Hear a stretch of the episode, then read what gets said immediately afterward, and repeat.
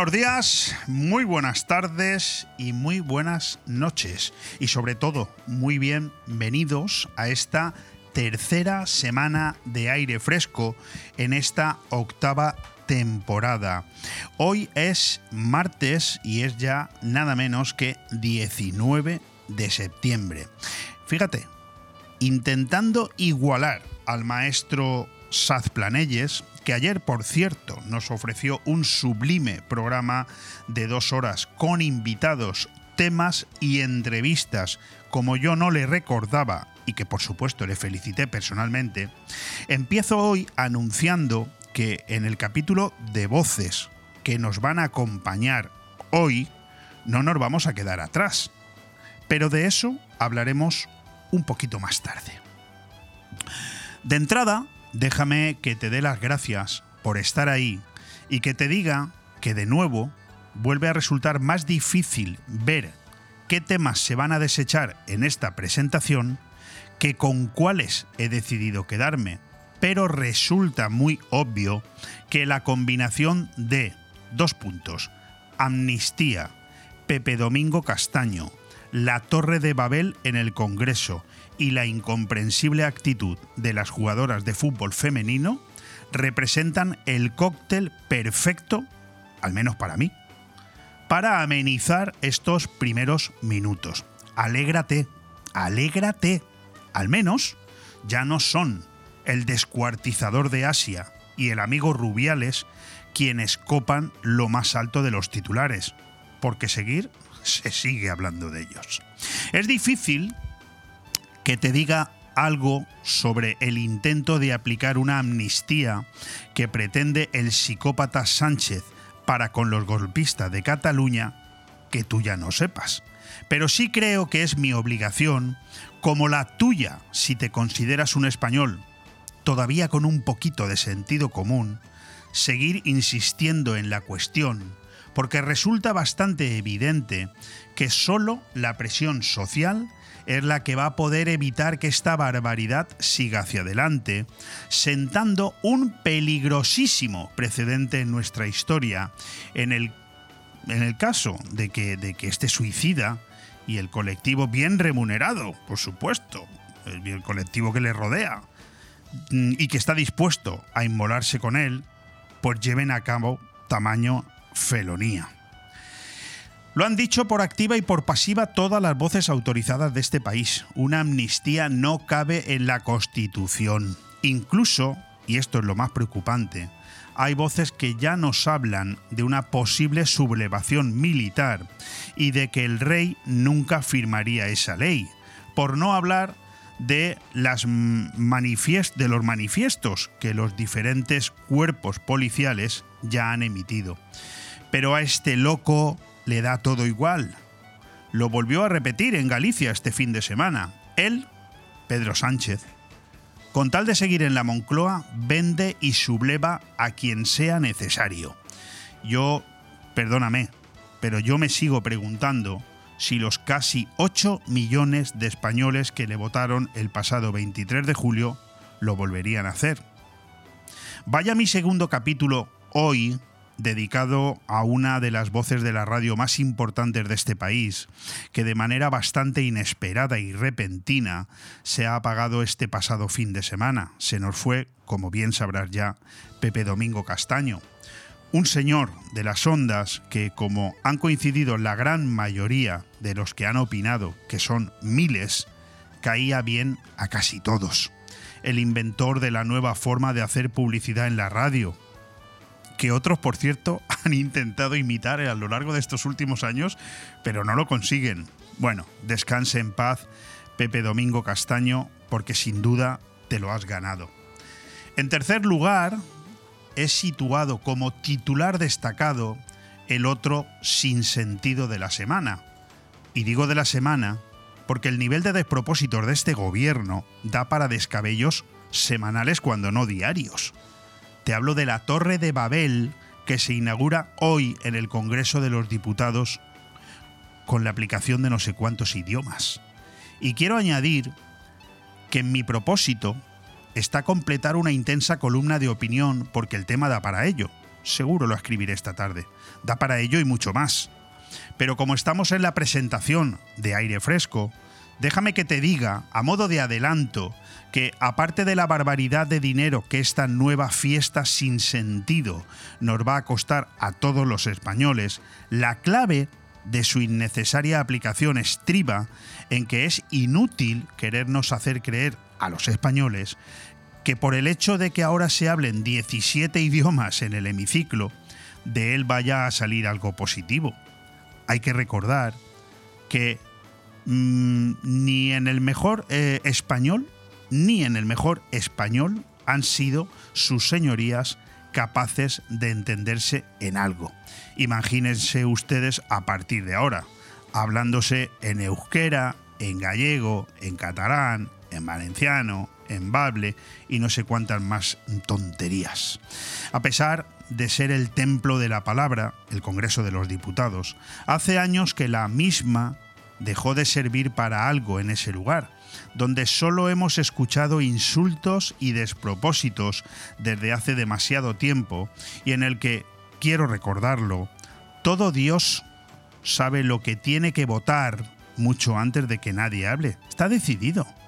No hay eh, autonomía personal. Es lo que deciden los partidos. Se podían, por tanto, haber ahorrado esta nueva bajada de pantalones para contentar a nacionalistas y separatistas. Pero ya saben ustedes que este es el precio que tiene que pagar el señor Sánchez y muchas más cosas. ¿eh? Ya hemos hablado de amnistía, ahora hablamos de Torre de Babel y dentro de un tiempo seguiremos hablando de más cosas, porque es las prebendas que tiene que pagar este suicida con tal de poner España en venta para que él pueda seguir manteniendo su cama en la Moncloa. Termino, termino. Creo que hoy no podría ser de otra manera con el desquiciante tema de las jugadoras de la selección española de fútbol. ¿De qué van estas chicas? ¿Me puede por favor decir alguien quién las asesora? Se han cargado al presidente de la Real Federación Española de Fútbol. No contentas con eso, se han cargado al seleccionador que las hizo campeonas del mundo, al cual ya quisieron eliminar hace año y pico, sin que todavía los españoles sepamos los motivos reales. Mucho cháchara, pero los motivos no los sabemos. Han dilapidado toda la épica de su victoria. Ya nadie se acuerda ni, ni, ni se acuerdan ni se quieren acordar de que ganaron un mundial hace un mes. Qué pena, por Dios, qué pena. Este grupo de sindicalistas, con los pies en el cielo, no dejan de ruborizar a muchos españoles, muchísimos más de los que lo reconocen por ese miedo entronizado de decir ni una palabra en contra de todo lo que huela a feminismo. Lo dejo aquí, de verdad, no quiero calentarme, hoy tengo un programa muy bonito, pero estoy indignado con este colectivo de niñatas engreídas que no saben ni lo que quieren, mientras juegan con la dignidad de la selección y el nombre de España en el mundo entero. ¡Qué vergüenza! Eso sí, déjame que haga un inciso. Mientras hablamos de todo esto, hoy, sí, sí, hoy, 19 de septiembre, el barril de petróleo ya toca los 100 dólares y el precio del dinero desde la pasada semana está por encima del 4,5%. Dos datos que nos retrotraen al inicio de siglo y que estas sí, estas, estas noticias sí, son las cuestiones que nos van a amargar el otoño. Aire fresco en BOM Radio Benidorm todos los martes, miércoles y jueves de 12 a 2 de la tarde, Aire Fresco, el magazín de actualidad más completo de la comarca con entrevistas, noticias, opinión y entretenimiento en un aire fresco más renovado, más personal y más cercano de la mano de Leopoldo Bernabeu. Recuerda, todos los martes, miércoles y jueves desde las 12 del mediodía hasta las 2. También podrás escuchar Aire Fresco por las tardes en redifusión y los fines de semana un resumen con lo mejor del programa. BOM Radio Benidorm. Seguimos creciendo. Bueno, pues con 22 grados de temperatura fuera de nuestros estudios y con un panorama muy gris en el que está permanentemente la amenaza de lluvia pues prácticamente a lo largo de todo el día con intervalos en los que parece ser que va a llover más a primera hora de la tarde hasta las 5 más o menos y que luego va a empezar a llover de nuevo a en torno a las 10 de la noche siempre según el parte meteorológico que nosotros eh, visualizamos. Insisto, 22 grados son los que hacen en este momento, 25 es la temperatura máxima que se va a alcanzar hoy y 22 serán los que tengamos a eso de las 9 de la noche, 9 y 10 de la noche si nos escuchas en redifusión. ¿Qué contarte de un día como hoy en cuanto a efemérides? Que parece que esta costumbre se nos había olvidado. Pues mira, hoy, 19 de septiembre, se celebra, atención, ya verán mi técnico que pronto me presta atención porque va a empezar a alucinar. Día Mundial de la Marca Propia. Vale. Día Internacional de Concienciación sobre la Mordedura de Serpiente. Vale, hay que concienciarse si te muerde una serpiente. Bueno, pues hoy es el Día Internacional. Día Mundial del Aperitivo. Esto segura que le gusta a Ale y a Asaf a mi compañero, también. Día Mundial de Sensibilización sobre la Disección Aórtica. Vale, ojo con este, ¿eh? Día Mundial de Hablar como un Pirata. Bueno, sí, sí, Ale, sí. Hay un Día Mundial de Hablar como un Pirata. No sé exactamente qué quiere decir, pero hoy se celebra. Y además, hay más cosas, hay más cosas que comentarte hoy. Por ejemplo, estamos en la semana en la que se celebra eh, la Semana Internacional de las Personas Sordas y la Semana Europea de la Movilidad, que aquí también se celebra con un importante calendario de actos en Benidorm y esperamos entre mañana y pasado poder contar de nuevo con Francis Muñoz, con el concejal de movilidad, para que nos, eh, eh, nos cuente todos esos actos que se están celebrando y que se van a celebrar aquí en Benidorm. Bueno, hay muchas efemérides, pero hoy no creo que yo tenga tiempo a leerlas todas. En cualquier caso, sí me quedan unos segundos para felicitar a todas y todos los que os llaméis Emilia, Genaro y Pomposa. Qué bonito. Bueno, porque hoy es el santo de Emilia, Genaro y Pomposa. ¿Qué más contaros en este avance de programa? Pues que hoy vamos a tener cinco invitados. Vamos a empezar hablando con el alcalde de Altea, Diego Zaragozí, una interesante conversación con este alcalde de Compromís, que es el único alcalde de esta formación política en la comarca de la Marina Baja y que por lo tanto, bueno, ahora ya sin el botánico en la Generalitat, pues tiene el hombre un papel un poco más complejo. Hablaremos con él. Él es un luchador, es un tipo que ha estado toda la vida haciendo running y por lo tanto sabe lo que es correr en busca de objetivos. Luego tendremos aquí con nosotros a don Francisco Galeana, el párroco, el párroco, nuestro párroco de cabecera de la iglesia de San Francisco de Asís, para hablar sobre muchas cuestiones relacionadas con el mundo de la iglesia que sabéis que a mí de vez en cuando me gusta hacer un repaso y más con una persona como don Francisco, que es un tipo admirable y que está dispuesto a hablarnos de todo con la sencillez del idioma. Tendremos en la segunda hora tres invitados. Cuidado con ellos. Fíjate, vamos a contar aquí nada menos que con un magistrado del Tribunal eh, Supremo, eh, don Vicente Magro, porque él es el ponente del club de opinión que retoma las eh, mm, reuniones, las conversaciones, las ponencias, que no me salía el adjetivo, retoman las ponencias a partir de pasado mañana en el Salón eh, de Actos del Ayuntamiento de Benidorm. Hablaremos con el ponente, con Vicente Magro y los temas que él va a tratar que son súper importantes, todos ellos, la mayoría relacionados con el alquiler turístico, con el alquiler vacacional, que no deja a nadie indiferente. ¿eh?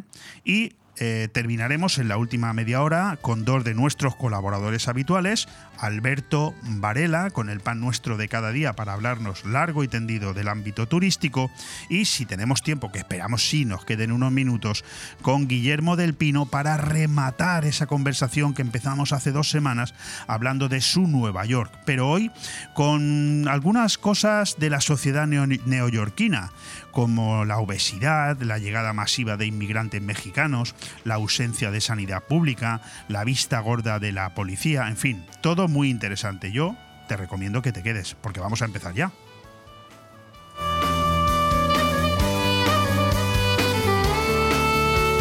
Bon Radio. Nos gusta que te guste. Zarcar no solo es un lugar para echar gasolina a tu vehículo, también es una panadería, una cafetería, ese supermercado en domingo, un punto de encuentro o donde comprar el periódico o el butano. Porque cada vez que vengas a Zarcar encontrarás una sonrisa y todo lo que necesitas, incluso la energía para tu vehículo. Zarcar, un referente que siempre estará a tu lado. 30 años a tu servicio. Nuestro combustible eres tú. Visítanos en zarcar.net y en Avenida País Valencia 18 de Finestrat. Aire Fresco, programa patrocinado por Hotel Meliá Benidorm, Fomento de Construcciones y Contratas, Exterior Plus y Actúa, Servicios y Medio Ambiente.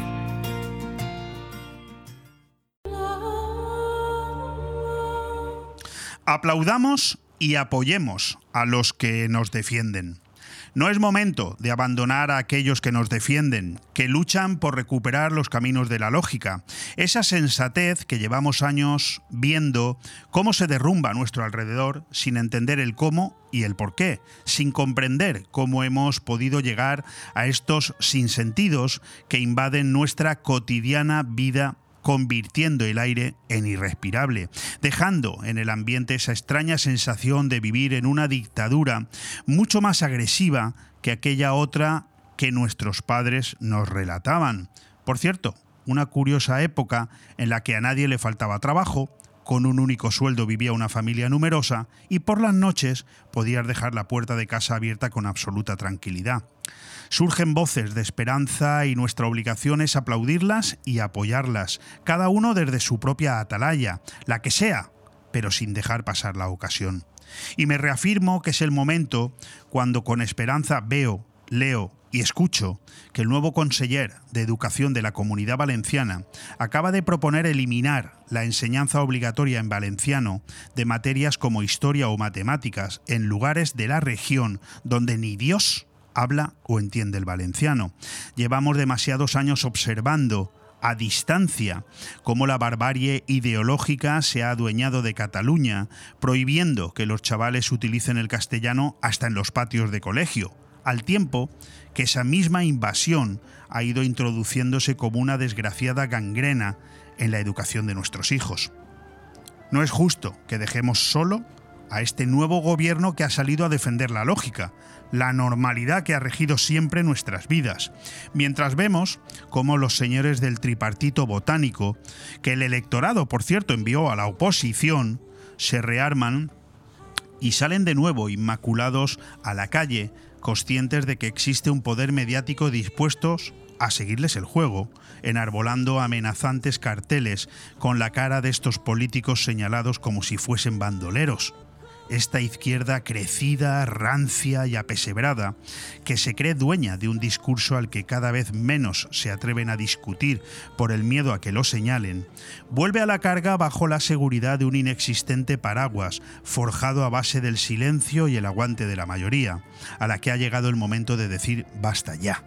Tal y como dice el conseller Rovira, quien quiera estudiar en valenciano, que lo haga pero con la libertad de poder elegir y no con la imposición. Somos conscientes de que vivimos un momento de disparate absoluto. Lo sabemos todos. Es el motivo principal de cualquier conversación de bar, en familia o con amigos.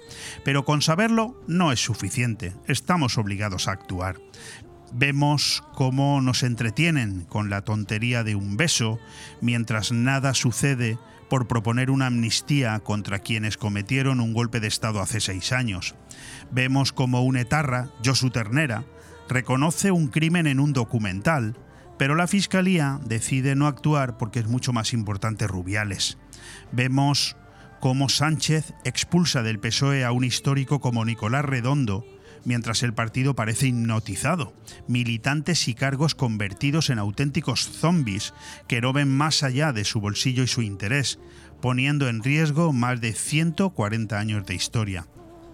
Ya está bien de sometimiento, de acatamiento de un relato que se nos ha autoimpuesto de manera progresiva, dejando que invada nuestras vidas, despacito, como la termita corroe la madera del árbol, y darnos cuenta cuando ya es demasiado tarde. ¿O no? Me niego a pensar que es demasiado tarde para alzar la voz contra lo irracional de la imposición, contra los mentecatos que se han aupado al poder de una razón que no tienen. Es el momento de apoyar con nuestra voz y nuestro aplauso a quien retoma la sensatez. El momento de decir a estos precursores de lo irracional que sobran, que no les queremos en nuestras vidas, que nos dejen en paz. Somos más, muchos más y mucho mejores que ellos tienen la suerte de que somos más civilizados y nos manifestamos mucho menos porque tenemos responsabilidades y no vivimos de esa sopa boba que les permite estar todo el día inventando e impulsando retrocesos sociales. Ya está bien de tanta tontería, de tanto disparate, de tanto desatino, de tanto despropósito y de tanto majadero. Señores de la izquierda, pónganse a trabajar y dejen a la sociedad civil vivir en paz. Dejarme que termine recordando algo. Yo hablo y escribo sin miedo, porque decir la verdad nunca debería ser objeto de ello, aun siendo consciente de que vivo en una débil democracia que flojea en cuanto a la libertad de expresión, pero yo soy solo uno. Si cada uno de vosotros no pone su granito de arena, esta lepra nos terminará consumiendo.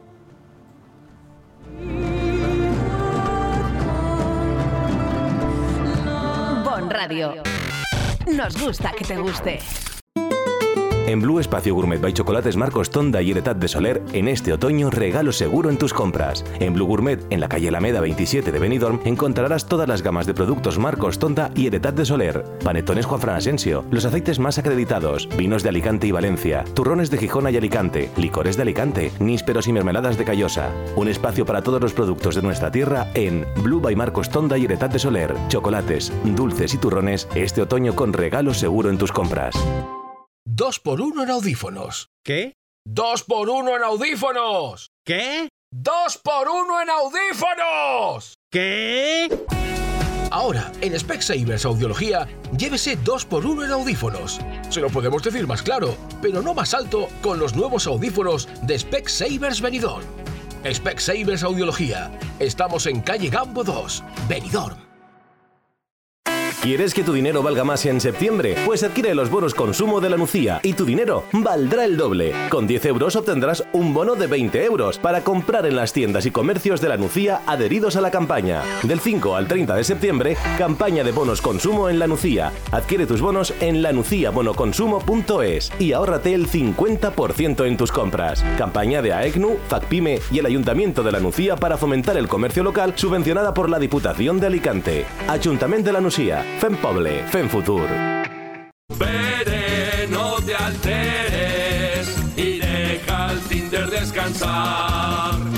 No hay como el amor en la barra de un bar. Desde 1980, la Cava Aragonesa tiene la barra más concurrida de Benidorm, siempre llena de alegría, pinchos y la mejor compañía, la de nuestros clientes y amigos. La barra de un bar. Está en la Cava Aragonesa, una institución en Benidorm. Allá donde mires, arriba o abajo, Grupo Pecal lo tiene en y pintado. Y nunca mejor dicho, ahora las paredes y suelo de tu garaje relucirán como nunca. Además de realizar pavimentos industriales y deportivos, impermeabilización y rehabilitación de superficies y fachadas, el mundo de la pintura no tiene secretos para nosotros. Entra en pecal.es y decide de qué manera podemos ayudarte. Grupo Pecal, desde Altea, para todo el mundo. Calidad, clase, carácter, excelencia son sinónimos de restaurante Juan Abril. Porque ¿dónde vas a comer y cenar mejor que en el mismo paseo marítimo de Altea con el mejor trato y servicio deleitándote de una magnífica fideuá con fideo fino con foie, un tartar de atún, de salmón o stick tartar de carne y los más exquisitos arroces de la mejor cocina de siempre? Reserva tu mesa al 96 584 37 22. Restaurante Juan Abril. Paséis del Mediterráneo 14, Altea. Ah, y parking gratuito. Cariño, ¿te imaginas un lugar para desayunar, comer o cenar en un precioso restaurante italiano y junto al mar? Claro, y elegir un fantástico cóctel al atardecer. Mamá, papá, y comernos un helado riquísimo. Mmm, qué rico. Para aquellos que lo quieren todo, Pinocchio, un lugar fantástico para disfrutar de buenísima comida italiana, una variedad infinita de cócteles de ensueño y helados artesanos. Pinocchio es más que un restaurante y lo puedes disfrutar entre amigos o en familia. En playa de Levante, junto al Heartbreak. Pinocchio, el vero gusto italiano.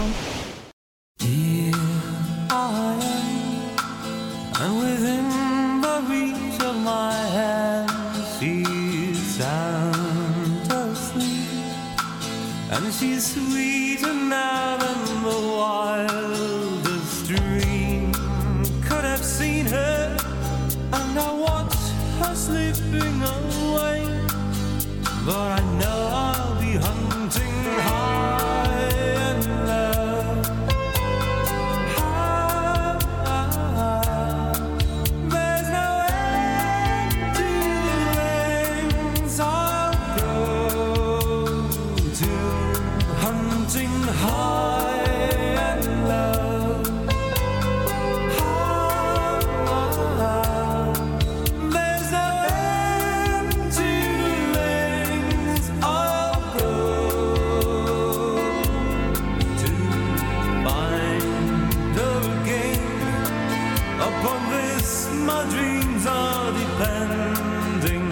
Fresco.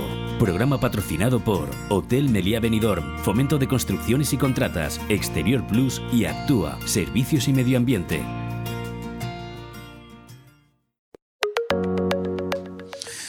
Aunque a su manera, Altea sigue siendo lo que fue, con sus callejuelas empedradas y sus casas blancas engalanadas con la algarabía cromática de geranios, jazmines y bugambillas. No ha abandonado la esencia de pueblo mediterráneo, una postal que le ha valido el sobrenombre de la cúpula del Mediterráneo, pero que más allá de ser un reclamo turístico de Alicante, reivindica su belleza, legado cultural e historia. Aunque a su manera, insisto, Altea sigue siendo lo que fue y por lo tanto es el momento de entablar una conversación interesante como lo han sido las otras dos que hemos podido mantener con Diego Zaragozí, con su alcalde aquí en esta casa. Eh, don Diego, ¿qué tal? ¿Cómo está usted? No sé si podemos escuchar al alcalde de Altea. Sí, nos escucha, no nos escucha. Eh, Estamos teniendo algún pequeño problema, alguna pequeña circunstancia, pero no sé si conseguimos hablar con el alcalde de Altea. Nosotros sabemos que lo tenemos al otro lado del, del teléfono, pero eh, creo que tenemos alguna circunstancia, no sé. Eh, Diego, ¿me escuchas? Ahora sí, ahora mucho mejor. Ahora Esta sí. última entrada mejor, sí. Bien, bien. Es que hemos tenido un problema a última hora y es lo que tiene la tecnología, que te pilla en directo un problema con las redes, con los móviles y tal, y solucionarlo en pleno directo tiene su encaje. Bueno, Diego, ¿qué tal? ¿Cómo estás? Pues muy bien, muy bien, animado e ilusionado con las fiestas que se nos vienen y bueno, y en general muy bien. sí. Eh, eh, yo decía anoche en la presentación que hacía del programa, quizás aprovechándome un poco, lo reconozco, ¿eh? de la cercanía que tengo con el alcalde de Altea de otras épocas, decía que bueno, que a pesar de esos 100 días por los cuales ahora le voy a preguntar, porque estamos a una semana de que cumpla 100 días ya en el cargo, eh, bueno, lo, lo, su entereza su- se, se nota, ¿no? Porque como ha estado tantos años corriendo eh, por las calles eh, con ese running, pues eso, eso también se queda algo, ¿no? A la hora de tener templanza, a la hora de solucionar los problemas, ¿verdad? Sí, yo muchas veces hago el símil que tú ya, ya, ya lo vi en la presentación, me lo dices ahora, del, del corredor de fondo, ¿verdad? Al final esto es hacer un kilómetro y luego otro y ya sabes que vas al principio de la carrera, vas sumando kilómetros y llega un punto en el que empiezas a restarlos y dices, ahora solo me quedan estos. Y bueno, eh, muchas veces eh, eh, pasas por momentos delicados que sabes que pues que tienes que aguantarlos, tienes que mantenerlos y seguir, bajar un poquito el ritmo o bajar o, o cambiar un poquito de estrategia, pero hay que seguir. Y sí, al al final las metas se consiguen con constancia. Oye, Diego, déjame que te haga una pregunta un poquito tonta entre dos corredores. Eh, ¿cuántas, ¿Cuántas medias maratones has corrido en tu vida? Media maratones de asfalto eh, sobre unas 15, no las tengo contabilizadas. Y- y- Te he dicho de asfalto porque yo era, era más montañero. Ah, tú eras más de montaña. Bueno, en cualquier caso Sí. la pregunta vale igual. Oye, ¿qué cara se te quedaba a ti cuando estabas terminando una prueba así como medio reventado ya que ves que no llegas y de repente todo el mundo que está aplaudiendo dice, venga que queda poco, venga que queda poco? ¿Tú qué pensabas? Sí, a ver, eh, por una parte te, por una parte te animan, que es verdad, y por otra piensas, eh, ¿cómo se nota que tú no sabes, que tú, no- que tú no has tenido que llegar hasta aquí? Yo creo que es un clásico popular, ¿verdad? En las conversaciones entre, entre corredores siempre teníamos esa. Luego está la contraria también, que a mí me decían cuando yo no era un corredor excesivamente rápido, no hacía unos grandes tiempos, era, era, eh, era más más como yo, Forrest voluntarioso. Más voluntarioso, pero a mí me decían, todos los que estaban en el balcón eh, eh, aplaudiendo quedan detrás de ti. Pues eso, eso co- como, como consuelo también Es sirve. que es una pregunta que yo siempre me hacía cuando corría también maratones y media maratones. Decía, vamos que queda poco. Y yo me preguntaba, menos mal que queda poco, porque si quedara mucho. Oye, a una semana de cumplir los 100 días en el cargo como alcalde de Altea, eh, ¿la, la oposición mm, te ha dado ese plazo de honor o, o, como hemos visto ya en muchas notas de prensa, no, no lo has tenido?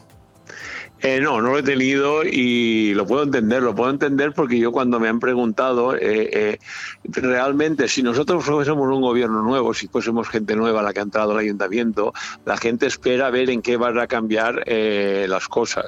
Nosotros realmente, ya lo dije en su día, lo mantengo, somos un gobierno continuista, somos muchas caras nuevas, pero con una idea ya que traíamos un trabajo realizado durante ocho años que normalmente, muchas veces, aunque cambie el gobierno, pues heredar el trabajo que han hecho los anteriores, el bueno y el malo.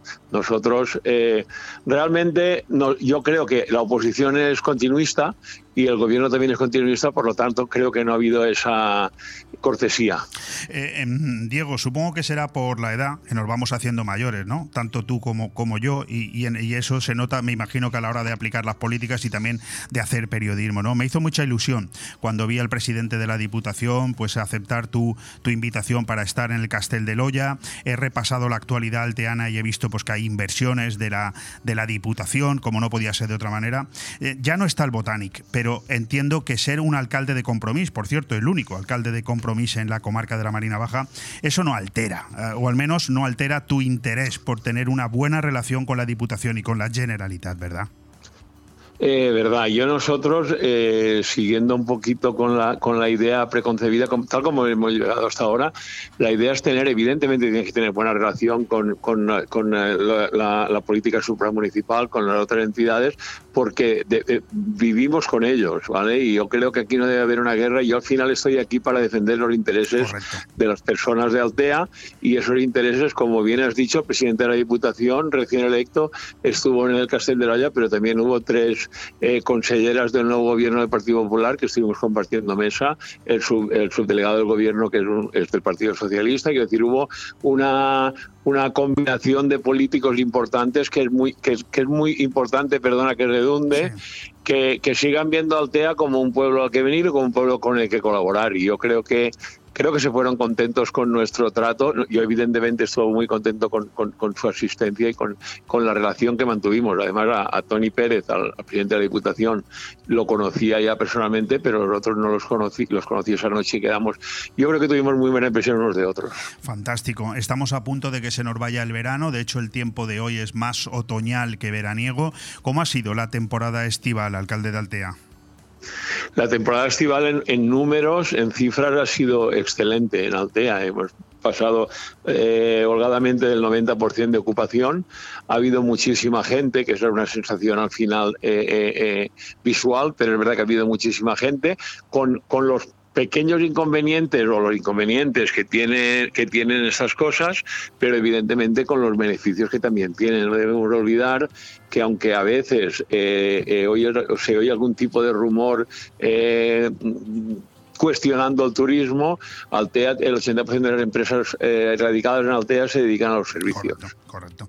Por cierto, tú sabes que yo soy una persona muy preocupada por las relaciones, que siempre lucho porque sean las mejores entre la cúpula política y la cúpula empresarial. ¿Hay avances en esa relación con los empresarios eh, afectados, sobre todo por los cerramientos? ¿Hay avances de, de entendimiento?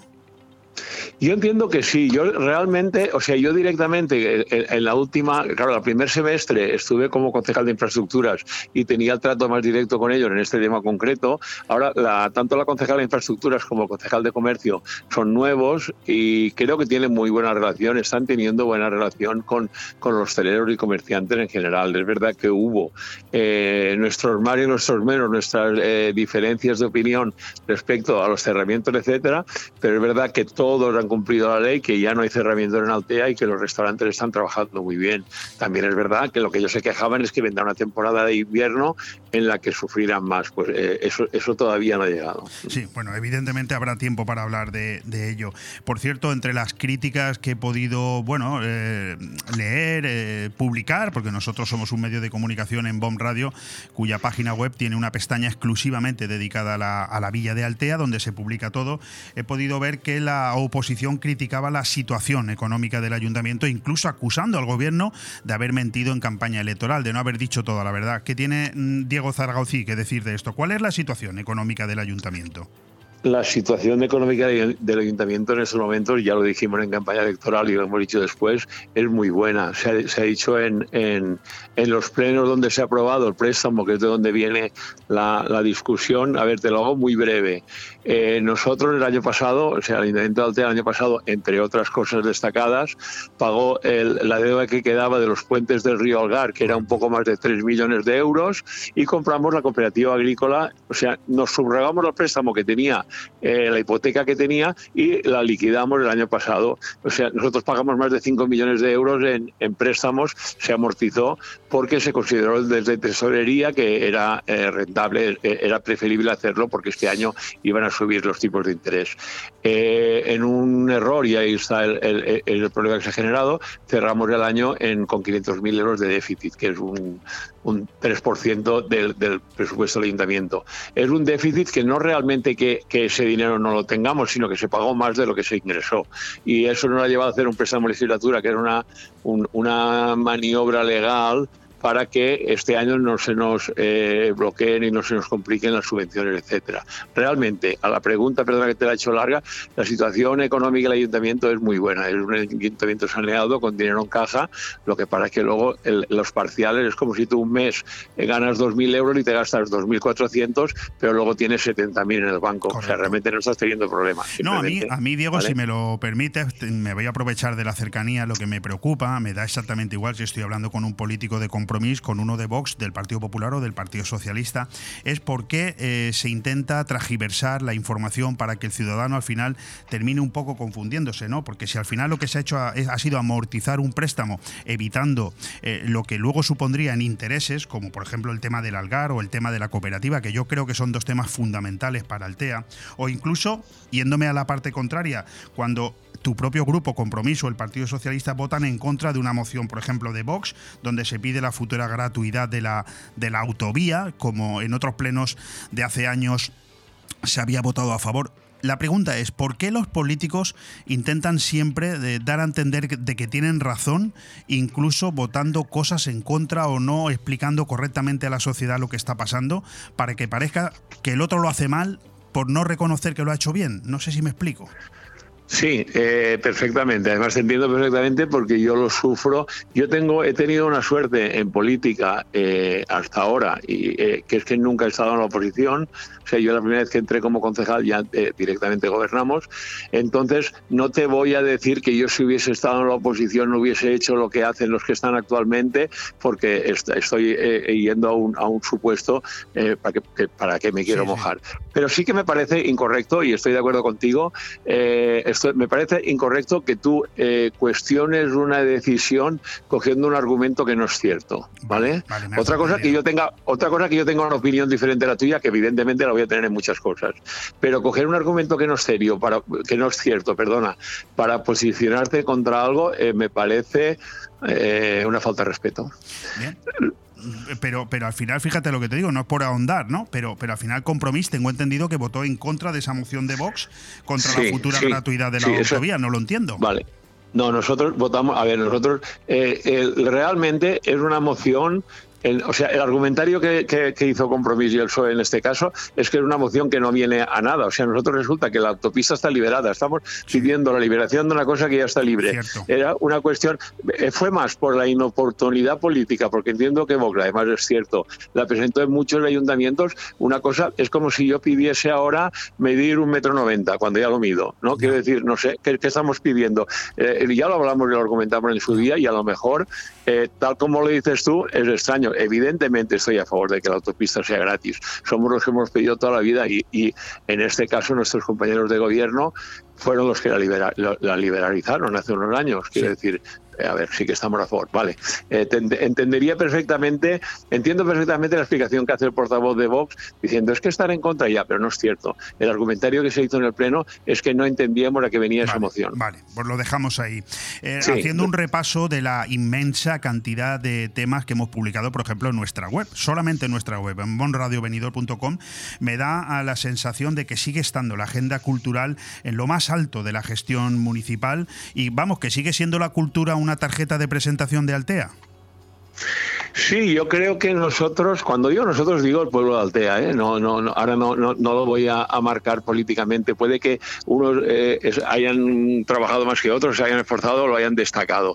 Pero yo creo que- que es clásico, nosotros que tenemos una edad, como tú bien has dicho antes, Altea siempre se asocia con, eh, con cultura, con facilidad. O sea, tú piensas en cultura y piensas en Altea. Y yo creo que es súper importante mantener ese listón y esa exigencia, esa autoexigencia de tener una oferta cultural diversa y una oferta cultural de calidad.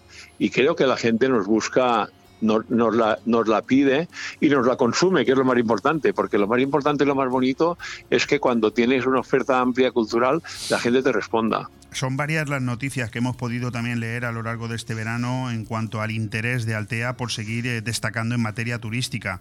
Eh, ¿Te atreves a explicarnos un poco en qué momento se encuentra el proyecto Altea, Destino Turístico Inteligente? Pues nosotros, el, destino turístico inteligente prácticamente, prácticamente no está consolidado. Luego todavía se pueden hacer algunas mejoras y se pueden hacer algunos reconocimientos mayores que los que tenemos. Para el tipo de pueblo y para la población que tenemos es más que suficiente. Sí te puedo decir muy brevemente que gracias a este reconocimiento, eh, la subvención que nos, que nos llegó, que conseguimos, de 4 millones de euros de sostenibilidad turística, todos esos eh, proyectos se están realizando ya. Sin ir más lejos, esta semana, mañana seguramente, se encenderá el nuevo eh, alumbrado de, de la, de la iglesia Altea. Es, es, hasta ahora teníamos la teníamos iluminada a la, a, la, a la, manera de los años 90 y ahora hemos hecho una evolución y hemos hecho, hay un estudio y es eh, eh, eh, una iluminación mucho más moderna y es museística, es, es, el tipo de iluminación que se usa para monumental, quería decir, perdona, la iluminación monumental. Y luego hay una cosa súper importante que va a venir, antes te he dicho, a ojo se ha visto que había mucha gente, nosotros el año que viene ya no sabremos a ojo Ya, cuánta gente se mueve por Altea. sí. Ya los tendremos medido, tendremos medido los parques, tenemos controlados dónde se puede y no aparcar, dónde debe aparcar para ir a un sitio concreto. O sea, tecnológicamente nos falta ese paso que se está realizando para ser realmente un, un destino muy inteligente. Bueno, tenía razón Diego Zaragoza, el alcalde de Altea, cuando anoche me decía, eres muy valiente con la cantidad de preguntas que has previsto. Correcto, se nos van Sí. a quedar muchas fuera. Pero hay algunas que no quiero que se queden fuera. Por ejemplo, otra controversia política que estoy seguro que quien la denuncia desde la oposición, si estuviera en el gobierno, haría exactamente lo mismo. Para que veas que no tengo pelos en la lengua, querido Diego.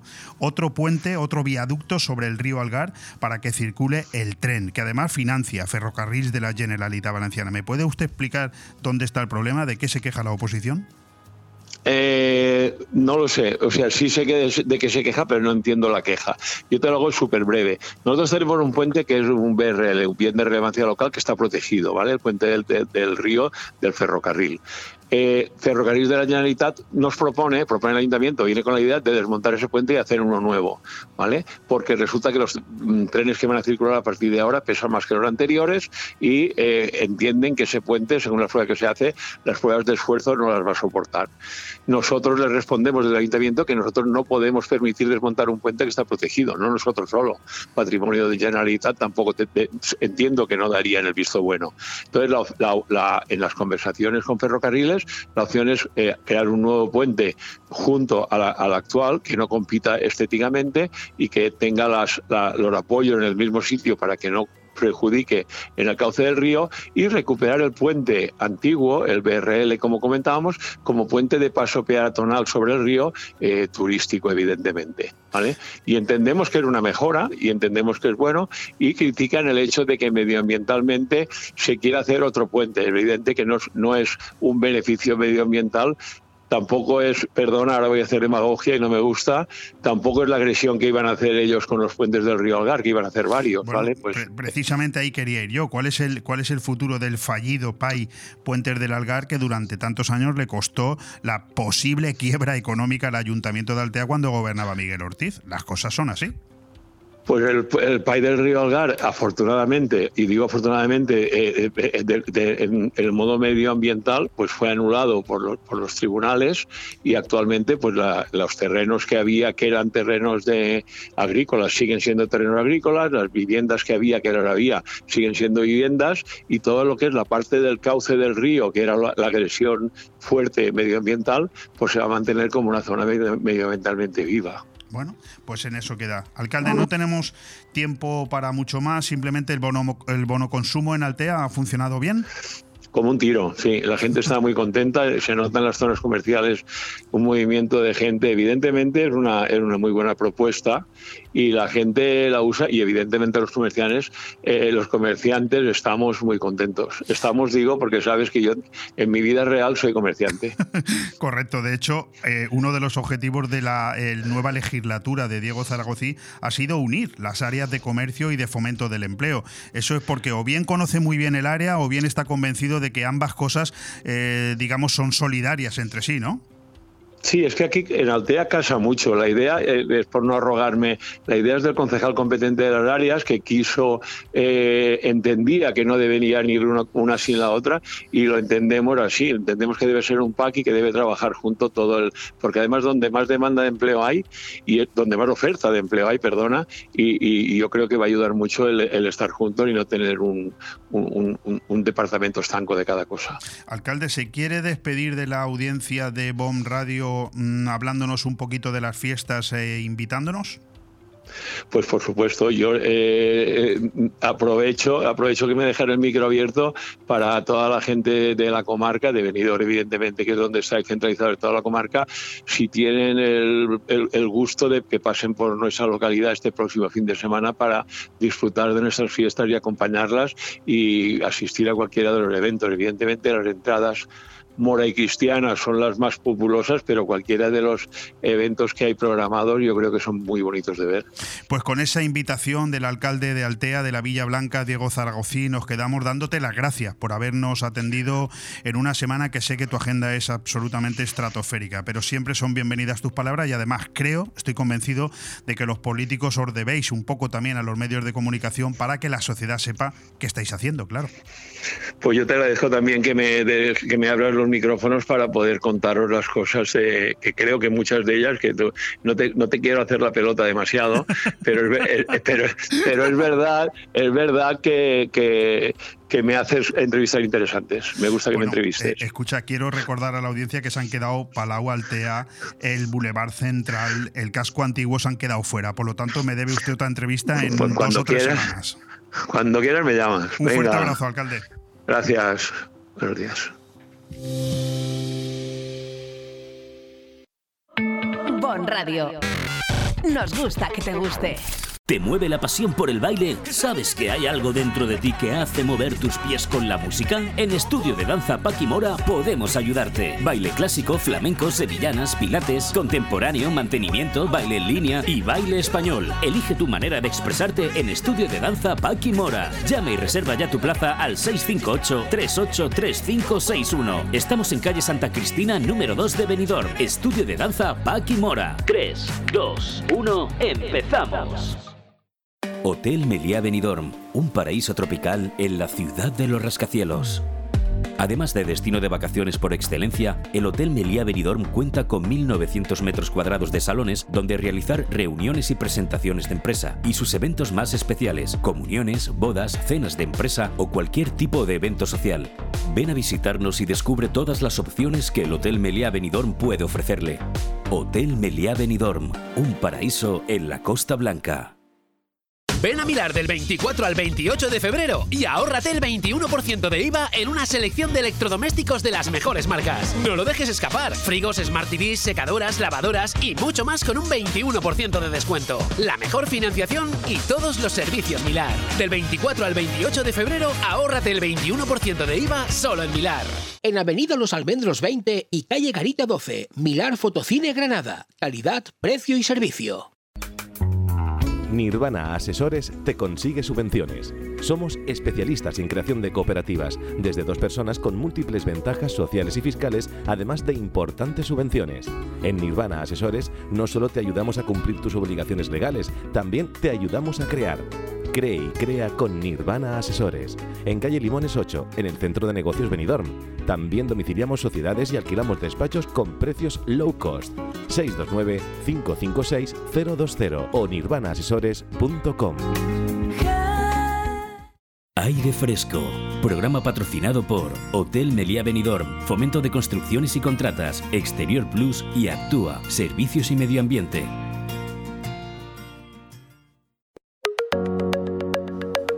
Benidorm es uno de los destinos veraniegos por excelencia de España.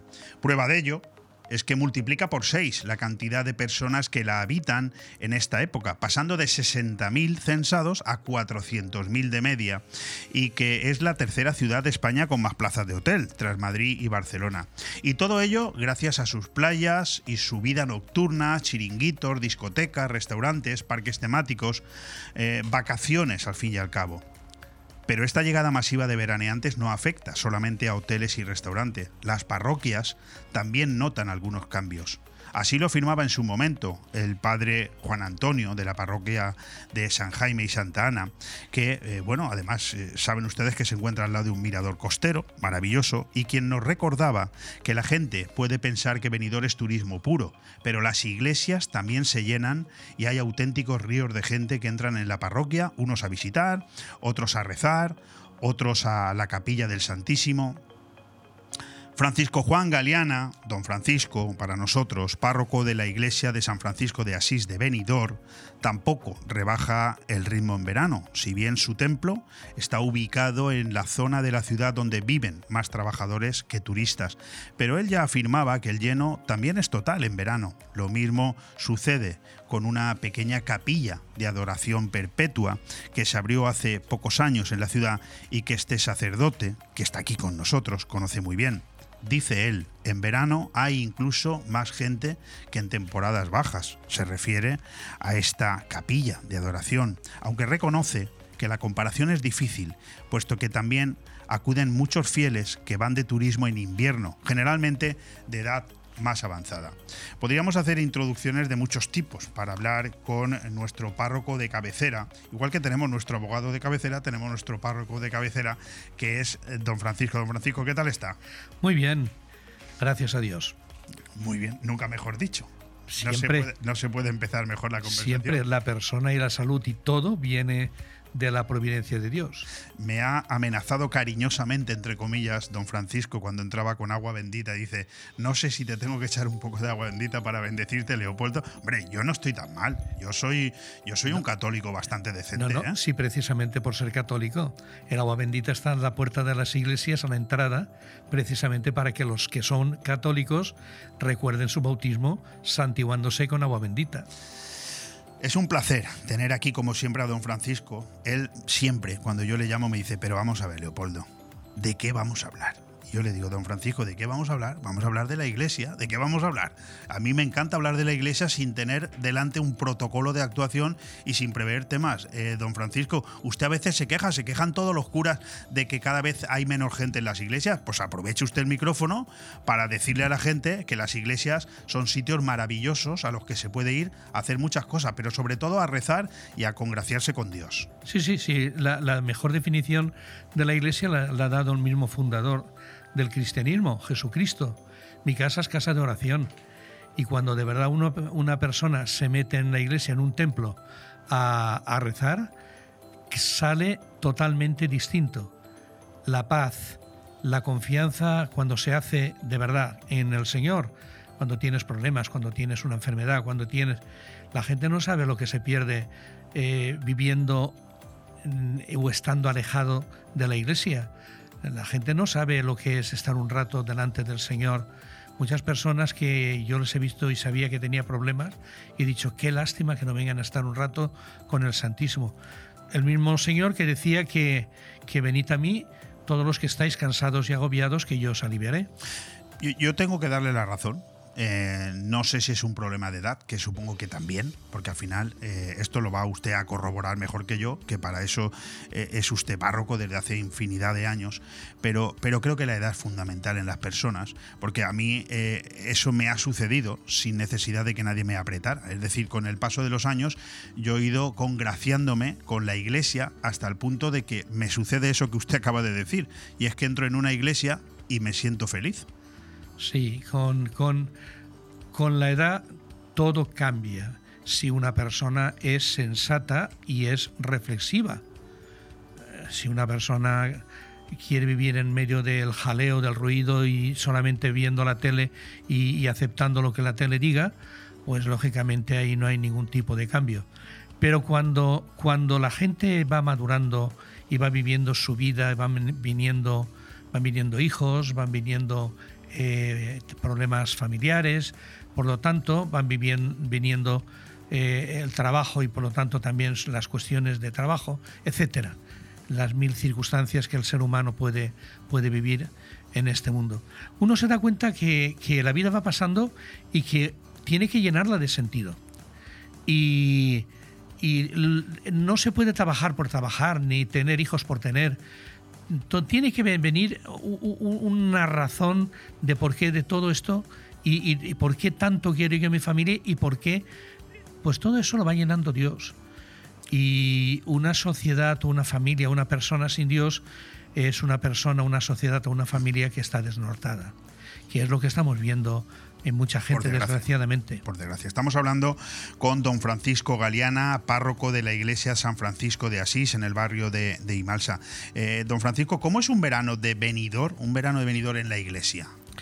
Vamos a ver. eh, el verano de Benidorm en la iglesia es cambio de personas. Eh, yo que estoy, en, como has dicho antes, en un barrio de residentes trabajadores de la hostelería, pues desaparece la gente y están en los hoteles y están en, los negocios de la hostelería. Los mismos niños, eh, sus hijos que los ves durante todo el año en la escuela, eh, en la catequesis, desaparecen, muchos de ellos porque se, los han mandado a sus abuelos que están en Andalucía o están, o están en, en La Mancha, etcétera. Eh, por lo tanto, hay un cambio de personas. Los que en invierno están aquí, en verano prácticamente no los ves. Sin embargo, vi- te encuentras con gente que es nueva y algunos son, son feligreses de segunda residencia, es decir, que, que ya son tus feligreses porque ya sabes que este año volverán a venir y llevan 50 años viniendo. Por lo tanto, Gente que viene a venidor a vivir seis meses. Exacto. Y claro, y se Exacto. convierten en feligreses habituales. Exacto. Bueno, Pero eso por una parte, eso por una parte. Mm, En segundo lugar, tengo que advertir que, que Benidorm es plural. Yo estoy hablándote de mi, de mi zona, eh, donde eh, sobre todo son gente trabajadora de la hostelería. Pero hay parroquias distintas de un cariz más turístico, como puede ser, por ejemplo, el Carmen, como puede ser eh, eh, San, Jaime, San Jaime, o el mismo Buen Pastor, o incluso La Cala o, o la o, o- o- o el, el Rincón de Lois. La del Mar, sí. Nuestra Señora del Mar. Es decir, son parroquias donde la gente va cambiando continuamente, va cambiando y su feligresía es el cambio.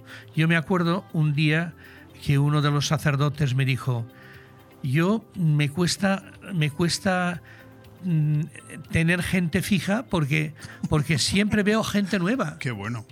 No, pero a mí, eh, yo le hacía esta pregunta porque la verdad es que preparando esta conversación con usted, a mí me sorprendía eh, entender que, que es esa clase de turista que viene a Benidorm la que también termina yendo a la iglesia. A lo mejor estamos un poco confundidos con el tipo de turista que viene, ¿eh? Mm, A ver, aquí no viene ninguna persona que no tenga un, corazón, una inteligencia y, y- y- un, y un alma ¿eh? donde, donde ahí dentro se cuece toda la persona humana. En cada, en cada persona de una forma distinta. Además, te voy a decir una cosa. Eh, yo he estado de director nacional de turismo en la conferencia episcopal 11, 11 años. Por lo tanto, el tema del turismo me es muy familiar. Y te tengo que decir que el turismo es la búsqueda del paraíso. El paraíso perdido ¿eh? lo busca uno en el turismo. Busca pasarlo bien, busca, busca la felicidad que a veces no tiene eh, durante todo el año, que todos son imposiciones, horarios. ¿eh?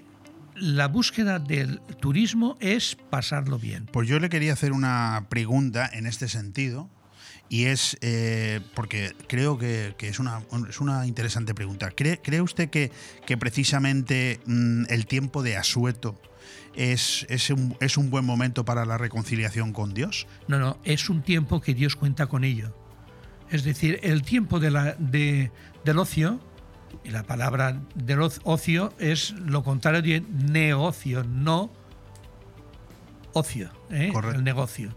El tiempo de ocio es un tiempo para poder madurar y para poder, para poder eh, profundizar en la vida personal y en la y en la y, y en la tener otra perspectiva y digamos. en la realidad de Dios porque porque uno dice dónde he fundamentado yo mi vida dónde la he fundamentado ahora para eso hace falta detenerse a pensar y, y también no vivir no vivir ese turismo basura que también existe ¿Por qué, mm, padre, por qué tienen las iglesias tantísimo atractivo turístico? Por la paz y por Dios. Primero por Dios. Porque en concreto, en la presencia de Cristo Eucaristía, eh, Dios está ahí. Y en segundo lugar, y se nota, ¿eh? Y en, segundo lugar, esa paz que, que, que, rodea a la presencia del Altísimo. Bueno, pero también por la arquitectura, es decir, porque hablamos de edificios que están repartidos por toda la geografía española que son emblemáticos. Bueno, vamos a ver, la, la arquitectura ha ido configurándose tratando de, de, que eso se facilitara, el románico, el gótico, cada uno tiene una visión, una visión teológica de la vida, pero unos mirando altivamente mirando hacia la presencia de Dios de forma alta, eh, esbelta, otra el recogimiento de, del románico. Las iglesias modernas, eh, entre ellas es la mía, que es, está recién construida, son iglesias más funcionales. Eh, el, Papa, el Papa Juan Pablo II pues, nos pidió que, que fueran funcionales, pero que no fueran que no fueran almacenes ni fueran eh, que se distinguieran de, de, de, de las casas eh, cor, eh, comunes, ¿no? tiene que tener tiene que tener todos los elementos para poder facilitar y, y, y, y, transportar a la persona hacia la presencia del Señor. Eh, ¿Me permite una licencia? Sí. Es que se, como se está poniendo tan serio, digo, voy a hacer alguna de estas para que se ría un poquito. Don, don Hombre, cuando uno habla cosas de, de, de, No, pero es que le iba a decir que esta conversación, esta yo voy a preocuparme por mandársela al Papa Francisco para que le canonicen, ¿eh? porque está usted hablando una maravilla. Sí, lo que pasa es que no todos los que hablan son dignos de canonización. Más bien la canonización viene por el hecho, por las actuaciones. Es más, como siga yo así, me van a excomulgar. eh, padre, ¿se ofrecen confesiones en diferentes idiomas aquí en, en, en, sí, en Benidorm? Sí. Sí, sí, sí, sí. Hay, o sea, hay feligreses de otras lenguas sí, sí. Que, que, buscan la confesión y, y sí, claro, pero para eso el párroco tiene que saber idiomas, claro. Unas veces eh, el párroco sabe idiomas y debe saberlo, y otras veces no lo sabe, pero tenemos una especie de, de, de cartones donde, donde igual para el confesor que para el penitente y el penitente va marcando ah, la, la, el pecado que ha cometido. Bueno, como yo sé que a usted le gusta que yo de vez en cuando meta un poquito el dedo en la llaga, sabe usted que hoy precisamente en el Congreso de los Diputados se aprueba, si me permite la licencia, la barbaridad de que a partir de ahora se pueda hablar en 17 idiomas.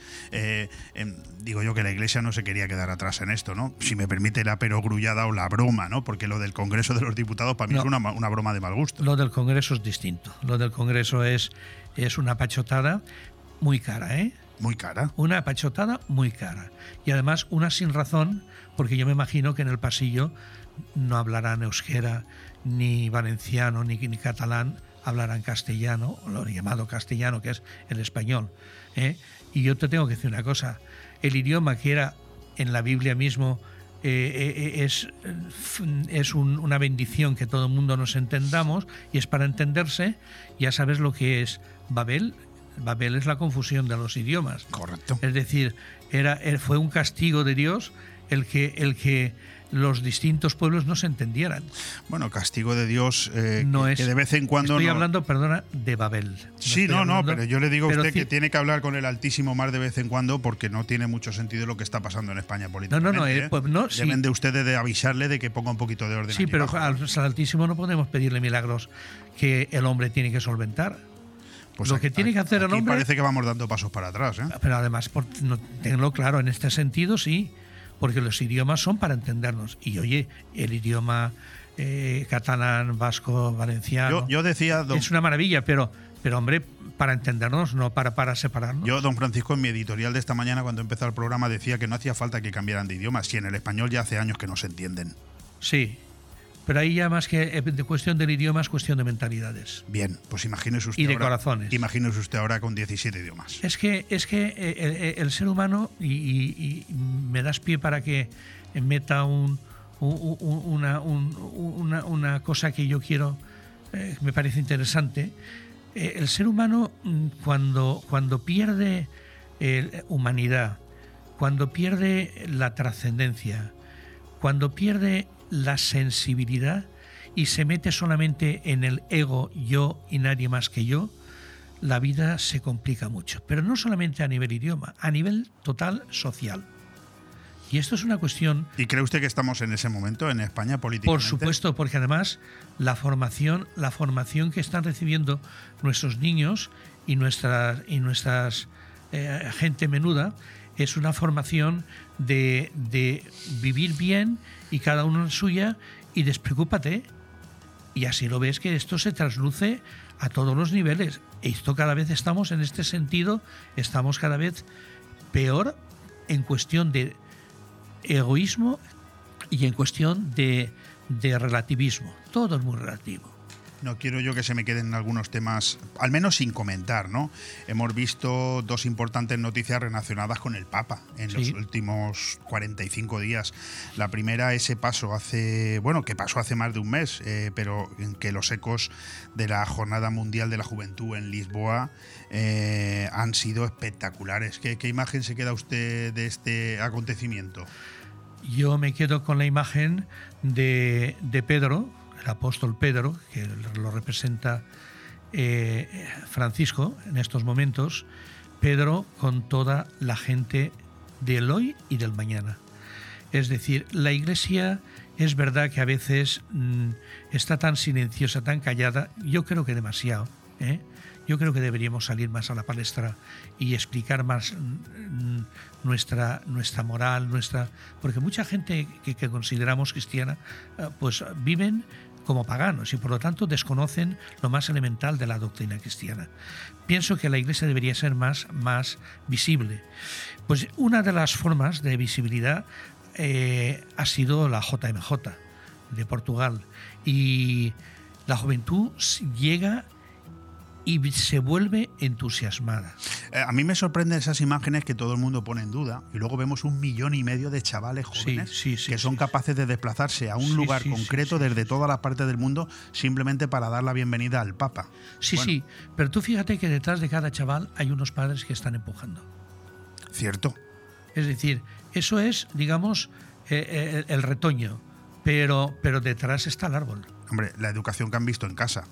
Claro. Evidentemente los que no están allí es porque la educación en casa les y ha llevado padres, por y otros los padres derroteros. los mandan.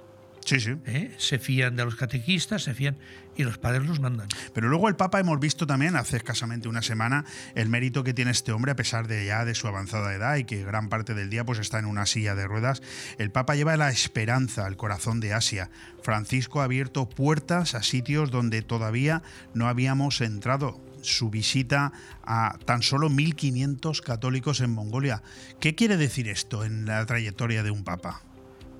Que no está solamente con las masas, A ver, ¿no? este, este papa eh, eh, en ese sentido es innovador. Y es reformista en este sentido.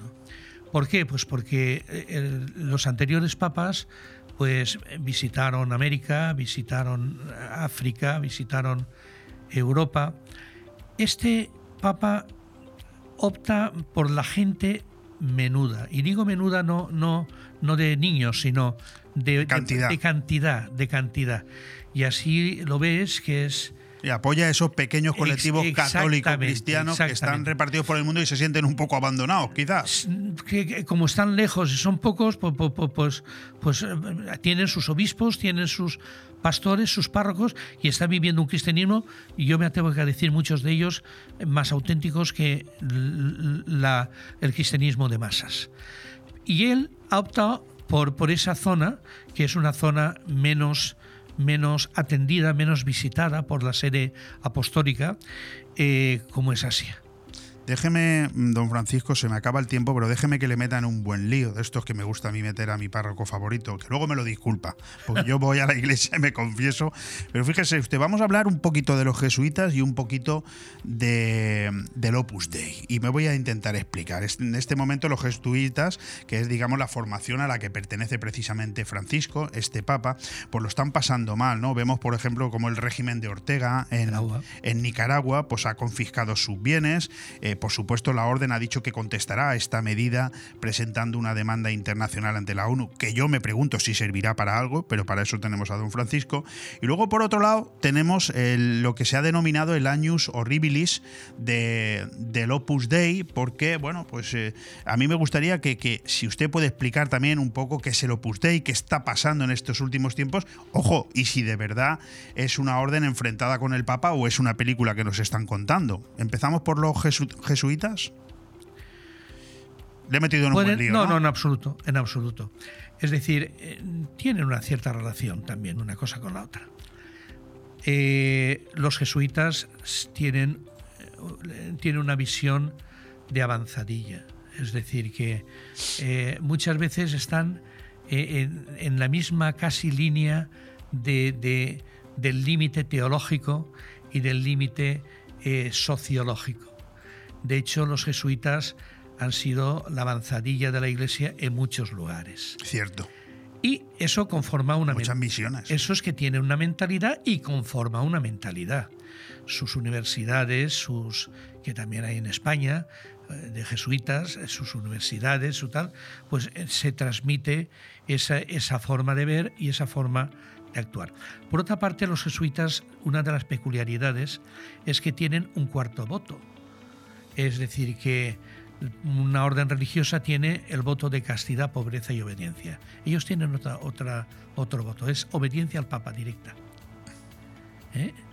Eh, es la única orden que, yo conozco que es el que tiene este, este cuarto voto. Pues bien, esa fidelidad al Papa, y el Papa ahora es un jesuita, uno de ellos, es un religioso con esa mentalidad, hay que obedecer al Papa, esa la tiene Francisco. Por otra parte, ahora me paso al Opus Dei, y ahora eh, vincularé, el Opus Dei es, o sea, fue un, un, un carisma que Monseñor Escrivá de Balaguer Correcto. tuvo, tuvo y que la Iglesia lo aceptó, que los laicos se santificaban con el trabajo. Es decir, para ser santo no hacía falta ni meterse cura, ni hacer grandes cosas. Con tú, con tu vida ordinaria, con tu trabajo, eh, tú tienes que ser santo y esa es tu, carisma. Bien, eh, el Papa, el Papa, eh, el Concilio Vaticano II mm, permitió una, una figura canónica donde, donde eh, un prelado, un prelado, una persona, un obispo o una persona especial dirigida por Roma, podía gobernar podía dirigir a un grupo de personas o de territorios. La primera, y a eso se llama prelatura, ¿eh? se le llama prelatura, bajo un prelado. Entonces, como el Concilio Vaticano abrió esa puerta, abrió esa puerta, entonces eh, tuvo, tuvo que... eh, tuvo Pero ese, ese- ese- No hay un enfrentamiento entre el no, no, Papa y el Opus acabo, Dei. acabo. Entonces, era un grupo de laicos dirigido por un prelado. El Papa Francisco, eh, el Papa Francisco ha hecho que, que ahora pertenezca a un grupo de sacerdotes y lo que era laico ahora es sacerdotal. Los laicos pertenecen pero sujetos al. Bueno, yo creo que lo que ha quedado claro, don Francisco, es que hay mucho tema que hablar. Sí. Hay mucho tema que hablar. No tenemos hoy tiempo para más y, y a mí me Solamente gustaría... si me Sí, permites, claro. no hay ningún enfrentamiento de una cosa a la otra. Perfecto, era, era de suponer. Pues don Francisco, muchísimas gracias. Yo me lo he pasado igual de bien que otras veces, o incluso mejor. Es más, me encanta meterle en, en problemas No, delante del si no son micrófono. los problemas de la iglesia. los problemas de la iglesia y aquí estamos para escucharlos y para opinar sobre ellos. Eh, pronto me tiene por su parroquia, ¿eh? Cuando quieras. Un fuerte abrazo, don Francisco. Un abrazo mutuo. Bon Radio. Nos gusta que te guste. Vive el deporte y la cultura en Finestrat. Este sábado 23, apúntate a la trail nocturna Faldes Puig Campana. Organiza Centre Excursionista El Portel de Finestrat. Inscripciones hasta el miércoles 20 en mychip.es. Y el domingo, concierto de la rondalla Corbes y Beu Font del Molí a las 7 y media de la tarde en la Casa de Cultura. Vive la música, la montaña y el deporte en Finestrat. Porque en Finestrat lo tienes todo. Cuando necesitas llevar tu coche al taller, siempre te surgen dudas, pero eso es porque no conoces los talleres multimarca Eurorepar Pérez Pascual. Chapa, pintura, mecánica, profesionales con más de 50 años de experiencia. Somos referente en Benidorm y la Marina Baixa. Además, si reparas tu vehículo con nosotros, podrás disfrutar de un vehículo de cortesía sin coste. Pérez Pascual Eurorepar, tu taller de confianza. Visítanos en Avenida Alfonso Puchades número 25, Benidorm. En Hidracua trabajamos cada día para ofrecerte una atención personalizada. Realiza tus gestiones sin desplazamientos ni esperas. Es tan fácil y rápido como entrar en el área de clientes de nuestra web www.hidracua.es. Tan solo necesitas tener a mano tu factura del agua y un par de minutos para registrarte. Desde ese momento tendrás tu contrato de agua disponible en tu móvil u ordenador. Conoce tu consumo de agua, accede a tus facturas o solicita la factura digital para recibirla de forma inmediata en tu móvil. Hidracua, tu agua de cada día. Bon Radio. Nos gusta que te guste. El Club de Opinión recobra su plenitud y su intensa actividad después del verano. Inaugura su reentré este próximo jueves, pero ya les adelanto que va a ser frenética su actividad hasta finales de año.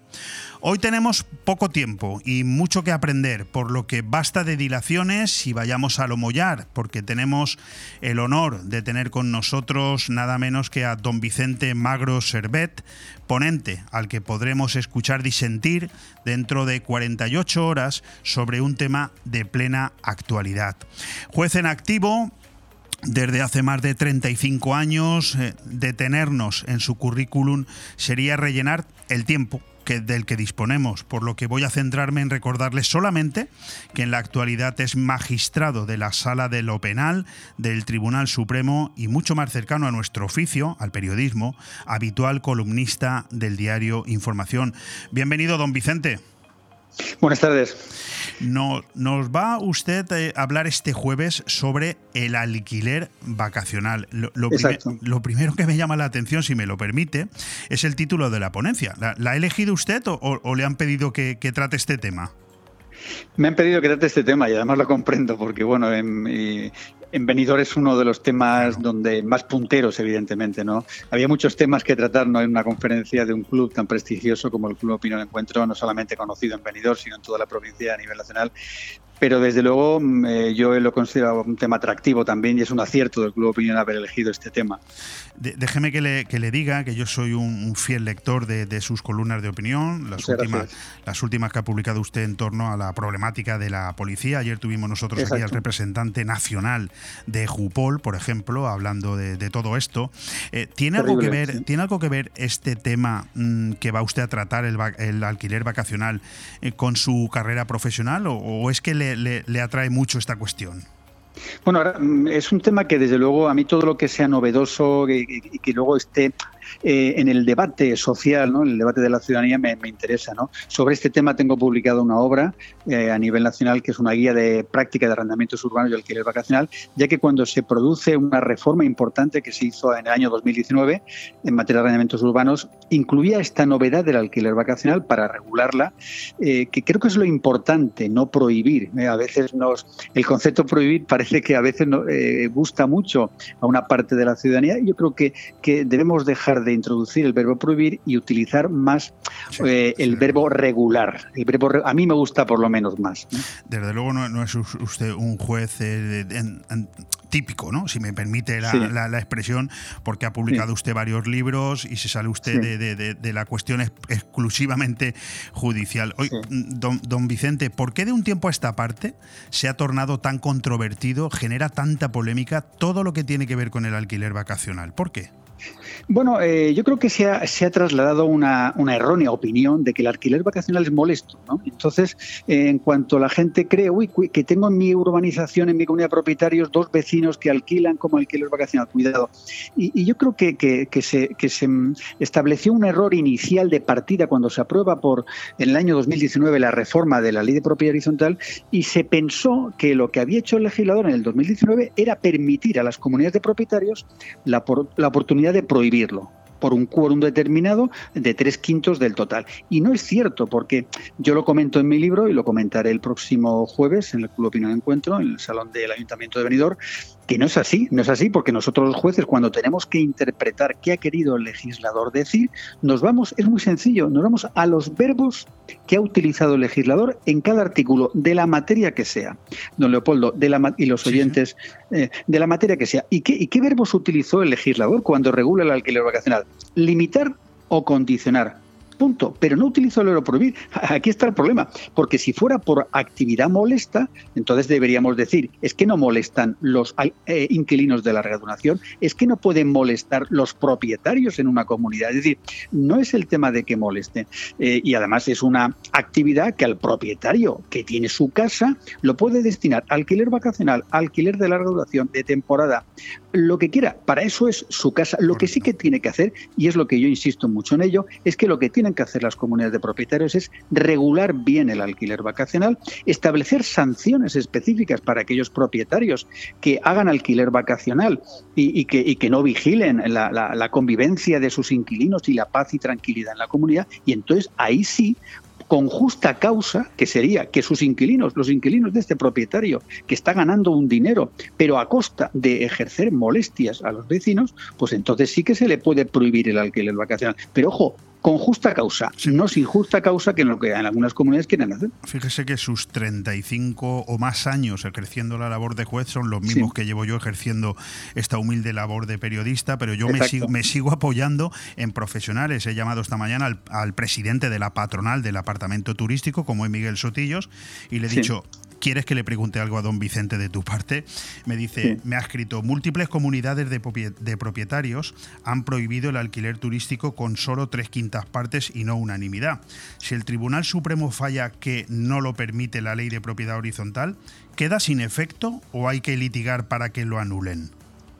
No, indudablemente cualquier eh, cualquier planteamiento que en, el en su momento pues eh, se pronuncie el Tribunal Supremo sobre sobre esta cuestión quedaría expedita la vía y en consecuencia afectaría a todos aquellos aquellos temas que y se declararía lógicamente la nulidad de aquellos acuerdos que se hayan que se hayan establecido, ¿no? Eh, y bueno, este es un tema yo desde mi punto de vista particularmente porque es un tema que solamente me puedo pronunciar ahora particularmente, pero yo ya lo he publicado en la, en la guía que tengo de alquiler vacacional que aquí lo que hay que hacer es regular, regular. Y ojo, ojo, si en la comunidad de propietarios los inquilinos de ese propietario que está dedicando su piso al alquiler vacacional molestan, eh, aparcan los coches en plazas que no le corresponden, pues entonces sí adoptar un acuerdo que sería mediante el ejercicio de una acción de cesación, es decir, que tendría que ser el juez, ni tan siquiera la comunidad, la que adoptara el acuerdo de prohibición pero el juez en virtud de una acción que se llama de cesación. Pero la comunidad no puede directamente prohibir a nadie a qué debe dedicar su casa, evidentemente. Don Vicente, me queda tiempo para dos preguntas, no más. Eh, Sí, una sí. que supongo que voy a, intentar sondear su opinión particular. No, porque fíjese, yo nunca he visto, llevo entrevistando 35 años a ambos sectores, pero yo nunca he visto tanto enfrentamiento soterrado como el que se vive en el sector turístico entre hoteleros y gestores de apartamentos turísticos. Pero siempre me he preguntado, ¿es un debate interesado o proporcionado? Yo creo que todo el mundo tiene derecho a convivir y a, hacer su negocio en condiciones siempre y cuando se respeten los derechos de los demás. Y es cuestión, como digo, de regularlo. Eh, un ayuntamiento, una comunidad autónoma puede decir, en esta zona yo prohíbo el alquiler vacacional. ¿Por qué? Porque en el planeamiento urbanístico esta zona no es de alquiler vacacional y está en su perfecto derecho el ayuntamiento, la comunidad autónoma. Pero yo no creo que tengamos que enfocar nuestros temas desde el punto de vista de que del ejercicio de la competencia es que esta persona o este profesional a mí me hace la competencia. No, lo que tengo que hacer es yo intentar ser mejor, dar un mejor servicio, pero no mirar al otro, sino mirarme a mí mismo para mejorar. Entonces yo creo que, que eh, la- una confrontación o enfrentamiento entre profesionales no creo que sea positivo. Lo que hay que hacer es regularlo y ver si en alguna zona ese, el alquiler vacacional no está permitido, pero ojo, eso es competencia de la administración pública y no de los particulares. Don Vicente, no todos los días tiene un periodista la posibilidad de entrevistar a un magistrado de la Sala de lo Penal del Tribunal Supremo y me basto a permitir que en un momento como el actual, y siendo usted quien es, no me resista a preguntar su opinión sobre la posible amnistía que pretende este gobierno otorgar a los secesionistas. Me, me veo, es que me veo obligado, don Vicente. Sí, no, no, sí, yo lo entiendo que, que la pregunta es lógica y ante la oportunidad pues que tenemos de charlar y con sus oyentes, eh, lógicamente no, no me puedo pronunciar, no, evidentemente, porque estamos nosotros precisamente somos los que hemos llevado estos temas y evidentemente pues no, no, no podemos hacer un- una opinión o un pronunciamiento político al respecto. Bueno, en su momento cuando ocurra pues ya, ya se verá lo que, lo que pasa, ¿no? Pero me comprenderá usted y sí. lógicamente los oyentes de, de no, de no poder dar mi opinión porque eh, no nos gusta a nosotros, a los magistrados, dar opiniones que sería lógicamente con, una, con, con un contenido político. Bueno, tiene usted que entender que yo lo tenía que intentar y además, Exacto, y exacto, además que- exacto. queda usted en deuda con esta emisora para que cuando sepamos algo ya concreto, pues me permita que le vuelva a llamar y entonces sí le pida su opinión. Pues eh, don Vicente Magro, muchísimas gracias por habernos atendido y muchísima suerte pasado mañana, jueves 21 de septiembre, a las 8 y cuarto de la tarde en esa conferencia del Club de Opinión en el Salón de Actos del Ayuntamiento de Benidorm. Un fuerte abrazo. A usted, don Leopoldo, buenos, buenos días, hasta luego.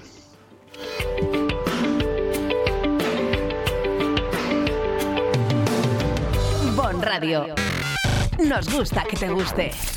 Hasta finales de septiembre un ofertón. Te espera una paletilla, sí señor. Lo que oyes, Carnicería Alfonso Lara se adelanta a la Navidad y te ofrece una paletilla ibérica de máxima calidad de hasta 5 kilos, envasada al vacío con funda de regalo y al precio increíble de 49,90 euros. Perfecta como regalo para tus empleados, para ti o para la cesta de Navidad. Llama al 966 44 53 34 y haz tu reserva. Carnicería Alfonso Lara. Estamos en la calle Garita 10, Benidorm.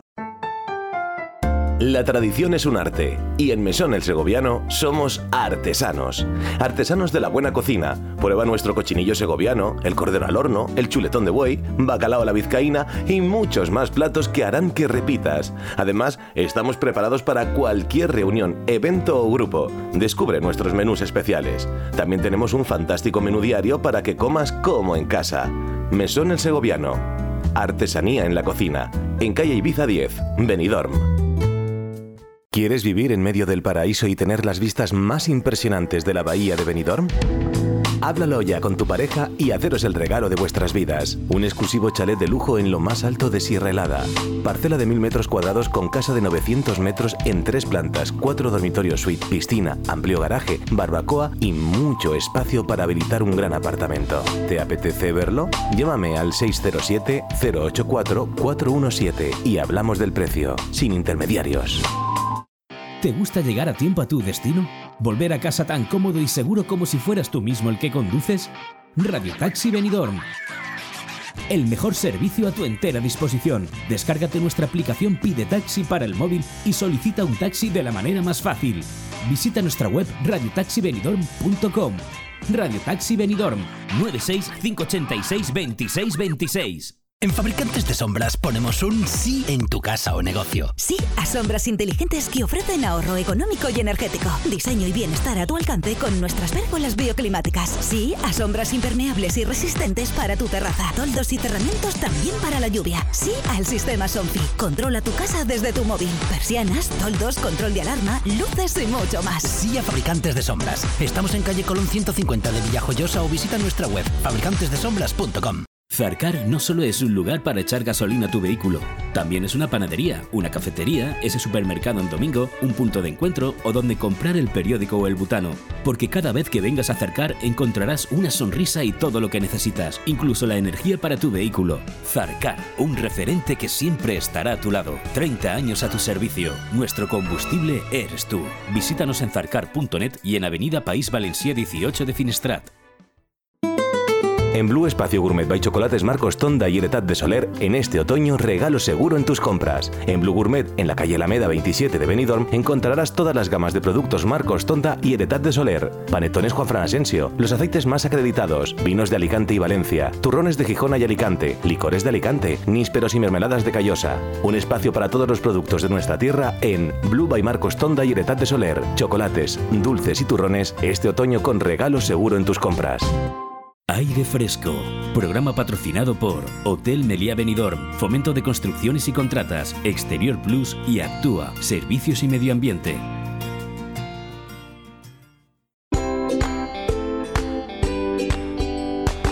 El pan nuestro de cada día. Con Alberto Varela.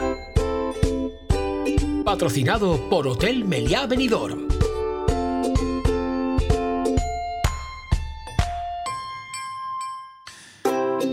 Los últimos datos sobre emisión de billetes de avión apuntan a un crecimiento del 37% en lo que va de 2023 respecto al mismo periodo de 2022. Por lo tanto, el panorama es de optimismo para el mercado británico emisor y España es uno de los destinos que se verá más beneficiado por ello, ya que en su caso el repunte es del 43% respecto a hace un año. De hecho, los billetes emitidos son lo que va de año para viajes internacionales de mitad de periodo desde el Reino Unido están actualmente solo un 6% por detrás del periodo comparativo de 2019. Por lo tanto, la recuperación post-pandémica aún no es plena, pero avanza.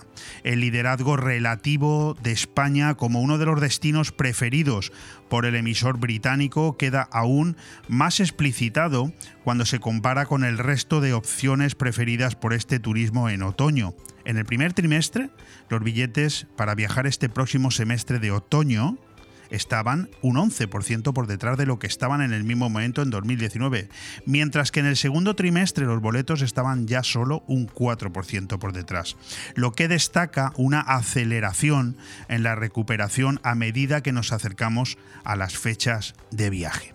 Bueno, estamos en el pan nuestro de cada día, estamos con Alberto Varela, el director del Hotel Benidorm, y supongo que todo esto que yo he utilizado para tener una entrada en su sección, por cierto, por cierto, una sección que no pudo llevarse a cabo como estaba prevista el primer día que inauguramos esta octava temporada, el pasado día 5 de septiembre, porque bueno, la presencia del presidente de la Diputación aquí pues alteró todo un poco. Querido Alberto Varela, ¿cómo estás?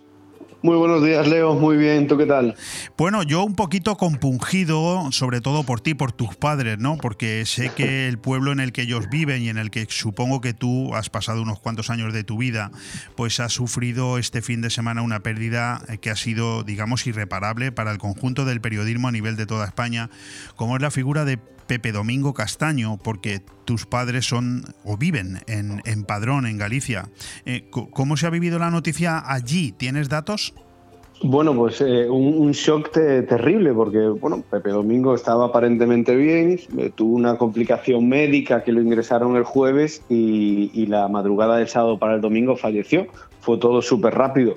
Pero en, en, el pueblo hay mucho dolor porque Pepe era un, una persona súper querida, eh, súper cercana además, eh, es una persona que, bueno, yo siempre digo que es el padrón es ilustre porque nadie hizo más bandera de padrón que, que, él, allí por donde fuera todo el mundo sabía de dónde era su querido padrón Y, y era una, persona muy, muy cercana, como te digo. Cuando él, cuando él venía al pueblo, pues además de, oye, de ir en las fiestas o cuando iba algún día que no había fiesta, eh, era muy cercano, se- la, eh, la gente hablaba con él, él se paraba a hablar con todo el mundo, llevó un montón de compañeros de profesión a, Padrón, especialmente, bueno, pues a, a su último equipo de trabajo en la COPE, a Pepe, a Manolo Lama, a Tomás Guas, que son, bueno, son cada uno referentes en, en su sector, pues toda esa gente conoció y, y, bueno, y publicitó el nombre de Padrón gracias a Pepe.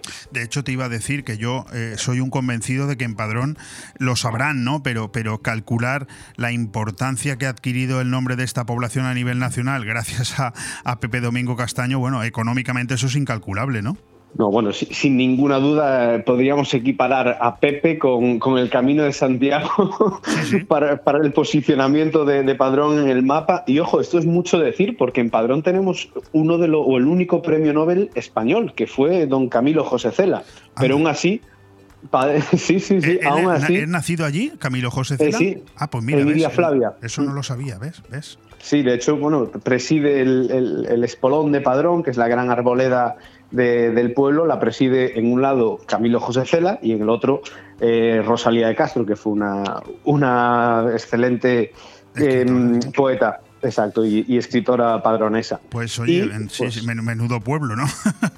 Sí, eh, se, se queda el pueblo sin referentes ya. Bueno, podemos, querido Alberto Varela, director del Hotel Meliá Benidorm, conductor de este espacio El Pan Nuestro de cada día, en el que cada 15 días hacemos un repaso de cómo está la situación turística, esa situación de la que vivimos todos, aunque lo decimos muchas veces aquí, aunque algunos lo sigan ne- no negando, pero no reconociendo con la, con la boca llena. ¿Podemos hacer ya un balance del verano? Sí, el, verano, el verano fue fantástico, Leo. Eh, a nivel de, facturación, a nivel de ventas, fue espectacular. Eh, eh, hay que dar las gracias a, especialmente al mercado nacional, porque un año más confió en, nosotros para venir a disfrutar y, descansar esos merecidos días de vacaciones, pero sin olvidar, por supuesto, al cliente británico y este año por fin se abrió un poquito más el, abanico de nacionalidades, porque hubo mucho más italiano, hubo mucho más portugués, muchísimo belga. Este año pues parece que no fue ese, ese venidor, ¿no? Que, que todos tenemos la teoría, o los que vivimos aquí, que solo hay españoles e ingleses. No, no, este verano se amplió mucho más ese, ese abanico de nacionalidades. He leído una introducción que tú has podido seguir vía telefónica en la que hablaba de los eh, datos que nos muestran la venta de billetes de avión y la próxima llegada o el mantenimiento en la, en la llegada de turistas británicos. Eh, parece ser que los datos para este mes de septiembre son eh, espectaculares. No sé si los medios están en lo cierto. Sí, yo, bueno, eh, nosotros en concreto, el, el Meliá Benidorm cerrará con más ocupación en septiembre que en agosto. ¿En serio? Algo in- insólito, sí, sí, sí. Es, oye, estamos muy contentos, ¿eh? Y, y que siga así, pero es algo que, que choca, que choca todavía. O sea, eh, más ocupación y, y entiendo que, que me perdonen los que no entiendan la pregunta, pero con un nivel tu- de turista in- incluso un poco mayor. Siempre se ha dicho que en septiembre Benidorm recibía menos turistas, pero de mayor calidad. No sé si eso es una leyenda urbana Bueno. o es así. Eh, yo no creo que haya turistas buenos ni malos o, de, o con más calidad Yo o con no, menos. yo no he dicho eso, ¿eh? Es un turismo totalmente distinto. ¿Y por qué? Principalmente hay un hecho diferencial y es que los colegios ya están abiertos. Entonces ya no tenemos tantas familias, ya tenemos otro tipo de turismo y mucha gente que se pegó todo el verano trabajando, camareros, cocineros, recepcionistas, choferes, y que ahora es su momento de, también de desconexión. Entonces es un turismo distinto. Correcto. Bueno, Eh, eh, bueno, un turismo bueno. Sabemos, sabemos que la falta de mano de obra, que por cierto sigue siendo espectacular, y la inflación han sido los problemas más importantes de la planta hotelera y del sector ho- hostelero en general. Va- va- va- Vamos a, a decir, eh, bueno, podría ser el, el problema de toda la comunidad de empresa privada, pero vamos a centrarnos en la parte de la hostelería, ¿no? La pregunta es, a 19 de septiembre de 2023, la falta de mano de obra y la inflación siguen siendo los dos principales, las dos principales amenazas. Sí, sin ninguna duda. Eh, la mano de obra, pues porque no creo que llegue el, el momento de que tengamos que cerrar. Yo creo que no, no cerrarán hoteles porque no encontramos gente. Eh, y la inflación, pues no encontré. El techo, que el, el famoso techo de la inflación, yo miro para arriba y sigo sin verlo, porque yo sigo pagando el aceite más caro que hace un mes, o, o la pechuga de pollo, por decir algo. Entonces, son dos, dos problemas, eh, y valga redundancia, que el problema es que no se ve una solución a corto plazo. Y eso, pues la incertidumbre al final perdemos todo. Yo te voy a dar una que no es barata, ¿eh? No es barata, pero yo ya frío los huevos con whisky. Sí. Eh, Yo antes tiraba el aceite de la lata de atún y ahora lo guardo. Claro, claro, y, y- y tanto. Bueno, bromas aparte, no estamos diciendo ninguna tontería. Esta mañana yo hablaba con un empresario eh, conocido eh, y veíamos el escaparate de una carnicería aquí en Benidorm, eh, muy famosa, que ha cerrado sus puertas y nos preguntábamos si era por falta de clientela. Cuando hemos averiguado el motivo del cierre de esa carnicería nos hemos quedado sorprendidos. Falta de personal. Sí, e, e insisto, aquí tenemos la gran suerte de, que, bueno, pues al final Benidorm está muy posicionada en el mapa y todavía hay mucha gente que quiere venir a, empezar una vida y a trabajar. Esta misma mañana leía en, en La Voz de Galicia que hay, no te voy a decir un montón, pero que hay varios bares, restaurantes chiquititos de la provincia de Orense, pues de aldeas donde vi- viven 300, 400 personas, que tienen que cerrar porque no hay gente para trabajar, no hay gente disponible en el ayuntamiento que quiera trabajar. Es absolutamente. es- es una ruina. Es una broma de mal gusto eh, que, que no creo que la estamos. que no la. que, que de verdad que no creo que la estamos tomando con la seriedad que corresponde, ¿eh? Porque No, como no, llegue un momento en el que. Bueno, en fin, no voy a especular, no voy a especular, no, no es el momento, pero me, me empieza a preocupar seriamente. ¿eh? Por cierto, mm, centrémonos en los nuestros. Las perspectivas para septiembre ya hemos comentado que parece, bueno, lo ha comentado el director del Hotel Meliá, incluso mayor ocupación en el Hotel Meliá Benidorm que en agosto. Y para y de aquí a final de año, ¿tenéis datos de ocupación ya o no? Sí, nosotros tenemos, bueno, la, perspectiva es buena. Eh, nosotros eh, en el comparativo, tanto con el 2022 como con el 2019, el nivel de ventas es, superior. Y, y si quieres te, te voy a dar un dato que te va a dejar helado. Nos quedan muy, muy, muy poquitas habitaciones para la gala de fin de año ya. Qué brutal. O sea, para la gala de fin de año. Cuando, Sí. cuando vosotros, y además yo soy consciente de ello, ni siquiera la habéis anunciado. No, todavía no. De hecho, bueno, es una de nuestras conversaciones con las cuñas publicitarias a nivel privado, entendamos, y nos quedan muy, muy poquitas habitaciones. Para... eh, Esto está cambiando, la gente sigue queriendo disfrutar, quiere salir a celebrar. Oye, venimos de años muy difíciles y la gente, yo no entiendo, y a mí, yo me considero gente, a mí también me gusta disfrutar Sí, sí, sí. y, y- y lo están haciendo. E insisto, tenemos la gran suerte de que siguen pensando en Benidorm como su sitio de vacaciones. Ya no hablo a nivel hotel, hablo a nivel de destino. Hay que reconocer una cosa, y eso lo sabe Alberto, lo sé yo y lo saben ustedes que nos escuchan. El momento de mayor felicidad en el cerebro de cualquier persona, la que sea, es ese momento que le dedica diferentes momentos al día, 30 segundos, 40 segundos, a pensar en el próximo viaje. Que puede ser el fin de semana que viene, dentro de un mes o lo que sea. Pero cada vez que te acuerdas de ese próximo viaje, ese momento es de felicidad. Totalmente. Yo lo equiparo como cuando gana el Celta para mí, Leo.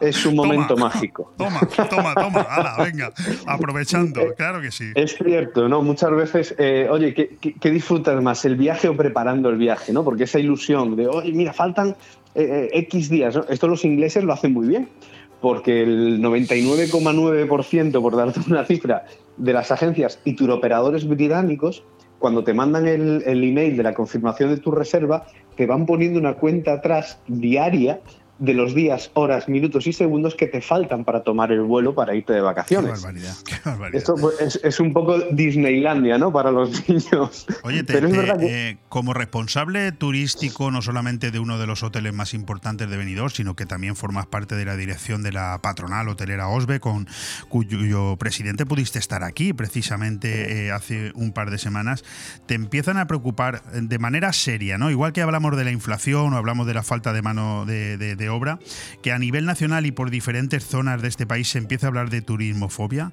de diferentes maneras, ¿no? Pero incluso en Galicia, ¿no? Donde hemos visto como algunas zonas de Lugo eh, invitan a que, mm, bueno, que no vayan tantos turistas, que no quieren ser, el- yo le, he leído que no quieren ser el venidor del norte, ¿no? Por ejemplo, o que la playa de las catedrales haya cerrado al público y se tenga que entrar con entrada, o que en Baleares pongan carteles engañando a los turistas diciéndoles esta playa está prohibida y luego en catalán pongan solamente es para, para sanglesos, para que no vinguen. O sea, todo eso empieza a preocuparnos.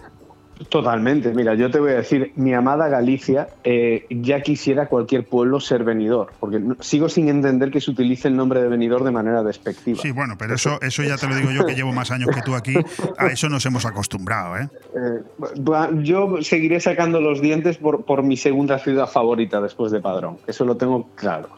Y no porque viva de esto, sino porque creo que es un sitio privilegiado especialmente para el turismo. Pero bueno, más allá de eso, yo creo que no hay, no- mm, hay gente que no entiende eh, la, la- la repercusión económica de- en el destino del turismo. ¿Sabes cuándo No se van a dar cuenta, Alberto? Cuando les falte. cuando les Efectivamente. falte. ¿Te acuerdas de la pandemia? ¿Eh? ¿Te acuerdas? Que de un día para otro nos quedamos sin pan y- y- y sin luz en la nevera casi, ¿no? Yo, mira, yo, yo tuve la suerte de, de, bueno, con me lié a trabajar en, destino, en distintos destinos, ¿no? Y uno de ellos fue Mallorca. Y yo, oye, eh, con toda la humildad que, que inte- intentaba darle al comentario, ¿no? Y respeto a, a la isla, les decía, vosotros no entendéis que si no hay turismo, os queda hacer ensaimadas o salir a pescar. Sí, sí, sí, sí, ¿Vosotros no correcto. entendéis eso? Y la gente, no, porque aquí molesta. Pero ¿por qué molesta? Oye, a lo mejor hay que regular de alguna manera, tal, pero prohibir o que molesten un, alguien que decide gastarse su dinero en tu ciudad. Yo- no lo entiendo, ¿eh? A lo mejor es Yo- que me dedico a esto No, es y que tengo no, otra no, hay gente que el cuento ese de la gallina de los huevos de oro no lo ha entendido bien. No lo ha, no se ve que hay que volver, lo tienen que ir al cine a volverlo a ver.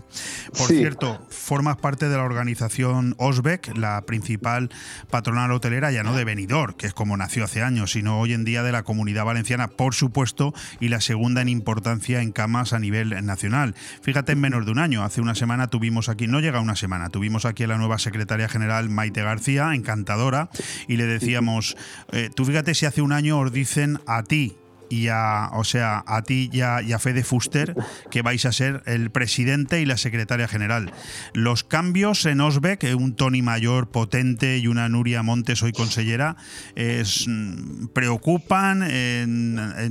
¿cómo, lo, ¿Cómo los enfocáis? No, no, que va, los, los cambios no preocupan. Al final, eh, oye, respetando y, y agradeciendo infinito ¿eh? El trabajo tanto de Nuria como, de Tony durante tantos años, que al final si Osbeck es lo que es hoy en día, es gracias a su trabajo, hay que entender que Osbeck tiene una estructura muy potente. Evidentemente, eh, pues como pasa en el hotel, yo soy la cara del hotel, pero debajo de mí hay 230 personas dando el 200%, que es por lo que funciona el hotel. Por lo mismo con Osbeck. No va a haber ningún problema. No, no quiero decir que sea un relevo generacional, ni mucho menos, pero sí que este cambio de, bueno, de directiva tiene un trabajo hecho de, o, del que va a vivir unos, unos meses y las decisiones que van a tomar a futuro van a seguir siendo igual de buenas que hasta ahora. Eh, fíjate que soy una persona que está especialmente feliz, parece como si me hubiera tocado a mí, ¿no? Pero especialmente feliz de saber que eh, Nuria Montes es la nueva consellera de turismo. La he visto pelear con uñas y dientes durante muchos años, la he entrevistado en infinidad de ocasiones y creo que es la persona adecuada para dirigir el turismo de esta comunidad. Pues yo sigo estando un paso por encima de ella, porque yo sigo reivindicando que el turismo tiene tal nivel de importancia para la comunidad valenciana y para España que, oye, que en mi opinión, y es la mía, merece una consellería sin apellidos. Sin apellidos. 100%. Yo creo que el turismo, ya no por la importancia a nivel estratégico en la imagen de España, ¿no? sino a nivel económico. Por supuesto que necesita tener una, una persona dedicada exclusivamente al turismo, porque el turismo engloba un montón de sectores que no hay que perder la, la importancia que, que tienen. Cuando estábamos ahí en, en la radio con Fede y demás, yo decía que, oye, ojalá Nuria fuera una... Una, mm, eh, ministra? un- una ministra de turismo, no, pero joder, nos daría pena perderla. No, no, no, ojo, eso nos pondría muchísimo más en el mapa a Benidorm. Pero sin Y- apellidos. Yo voy a reivindicar No, no, no, exacto, un ministerio exacto. de turismo y punto. No Y de punto, industria, comercio y turismo. pesca, no, no, no. El turismo, oye, yo creo que tiene un trabajo, o sea, una, una Pero potencia y una importancia Pero, pero tremenda. si es el 13 o el 14% del Producto Interior Bruto español, pero si ninguna industria tiene eso, ni la construcción ni el automóvil. Que va, que va, pero vamos, que si nos íbamos a valores del 2019, estábamos cerca del 18% del PIB, el, nivel, el turismo. O sea, que, que, oye, estos son que de cada 100 pesetas, dos son del turismo, ¿eh? que es mucho dinero, es mucho dinero. Bueno, tenemos con nosotros a Alberto Varela, el conductor de este espacio, el pan nuestro de cada día, director del Hotel Meriá. No te lo pude preguntar hace dos semanas, te lo pregunto hoy, nos quedan dos minutos. Hotel Meliá Benidorm. ¿Te atreves a decirnos qué novedades tenéis para este otoño? Porque soy consciente de que el trabajo que se ha venido realizando por tu parte, un poquito, un granito, nosotros también hemos puesto, pero finalmente parece ser que el Hotel Meliá sí está empezando a entrar en la mente de los que viven aquí, de los vecinos de Benidorm y de la comarca como un lugar perfecto para ir a disfrutar de una comida, de una copa, de un café, para celebrar la comunión de tu hijo, para ir en una noche de fiesta o para disfrutar de la piscina. ¿Eso se está empezando a consolidar? ¿Está consolidado ya? Sí, mira, ahora mismo eh, en el mes de- en esta segunda quincena de septiembre retomamos las comuniones. eh, tenemos pendiente una reforma muy potente de, la pisci- bueno, de las dos piscinas del hotel y una pequeña reforma de- del restaurante. No quiero avanzar mucho más hasta que no esté hecho y lo vistamos de largo. Tenemos varios congresos que a la gente seguramente sean muy atractivos, como es un, torneo de ajedrez, un torneo de, billar, un torneo de dardos. Al final es intentar que esto vuelva a ser el, centro neurálgico de, de lo que pasa en Benidorm y poquito a poco vamos trabajando para ello. Pues oye, maravilloso con esa información nos quedamos. Alberto Varela, muchísimas gracias. Un fuerte abrazo para ti, también para tus padres de nuestra parte, para el pueblo de Padrón. Viva eh, Pepe Domingo Castaño siempre allí donde esté.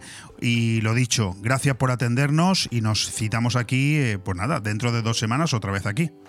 Aquí estaremos en dos semanas. Un abrazo. Un fuerte abrazo.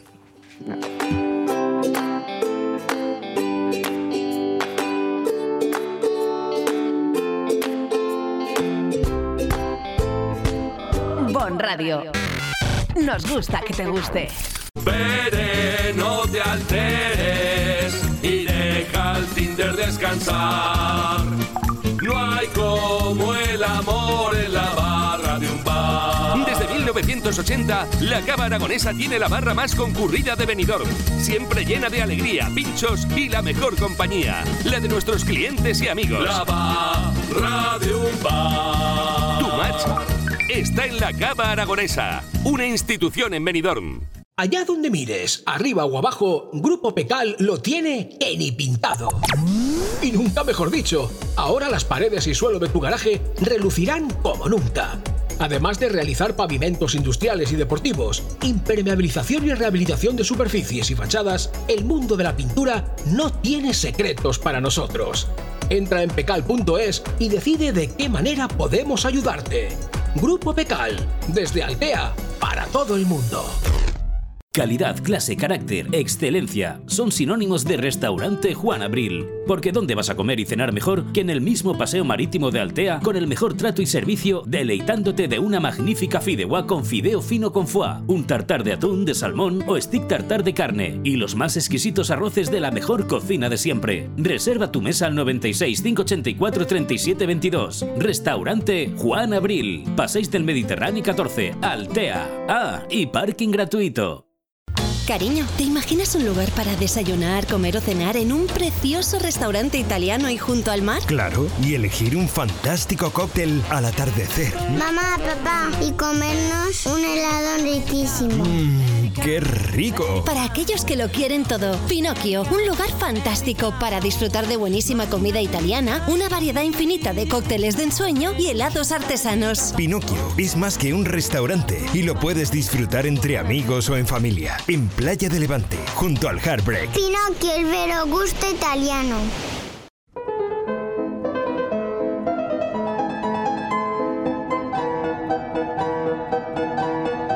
El mundo es un poema con Guillermo del Pino.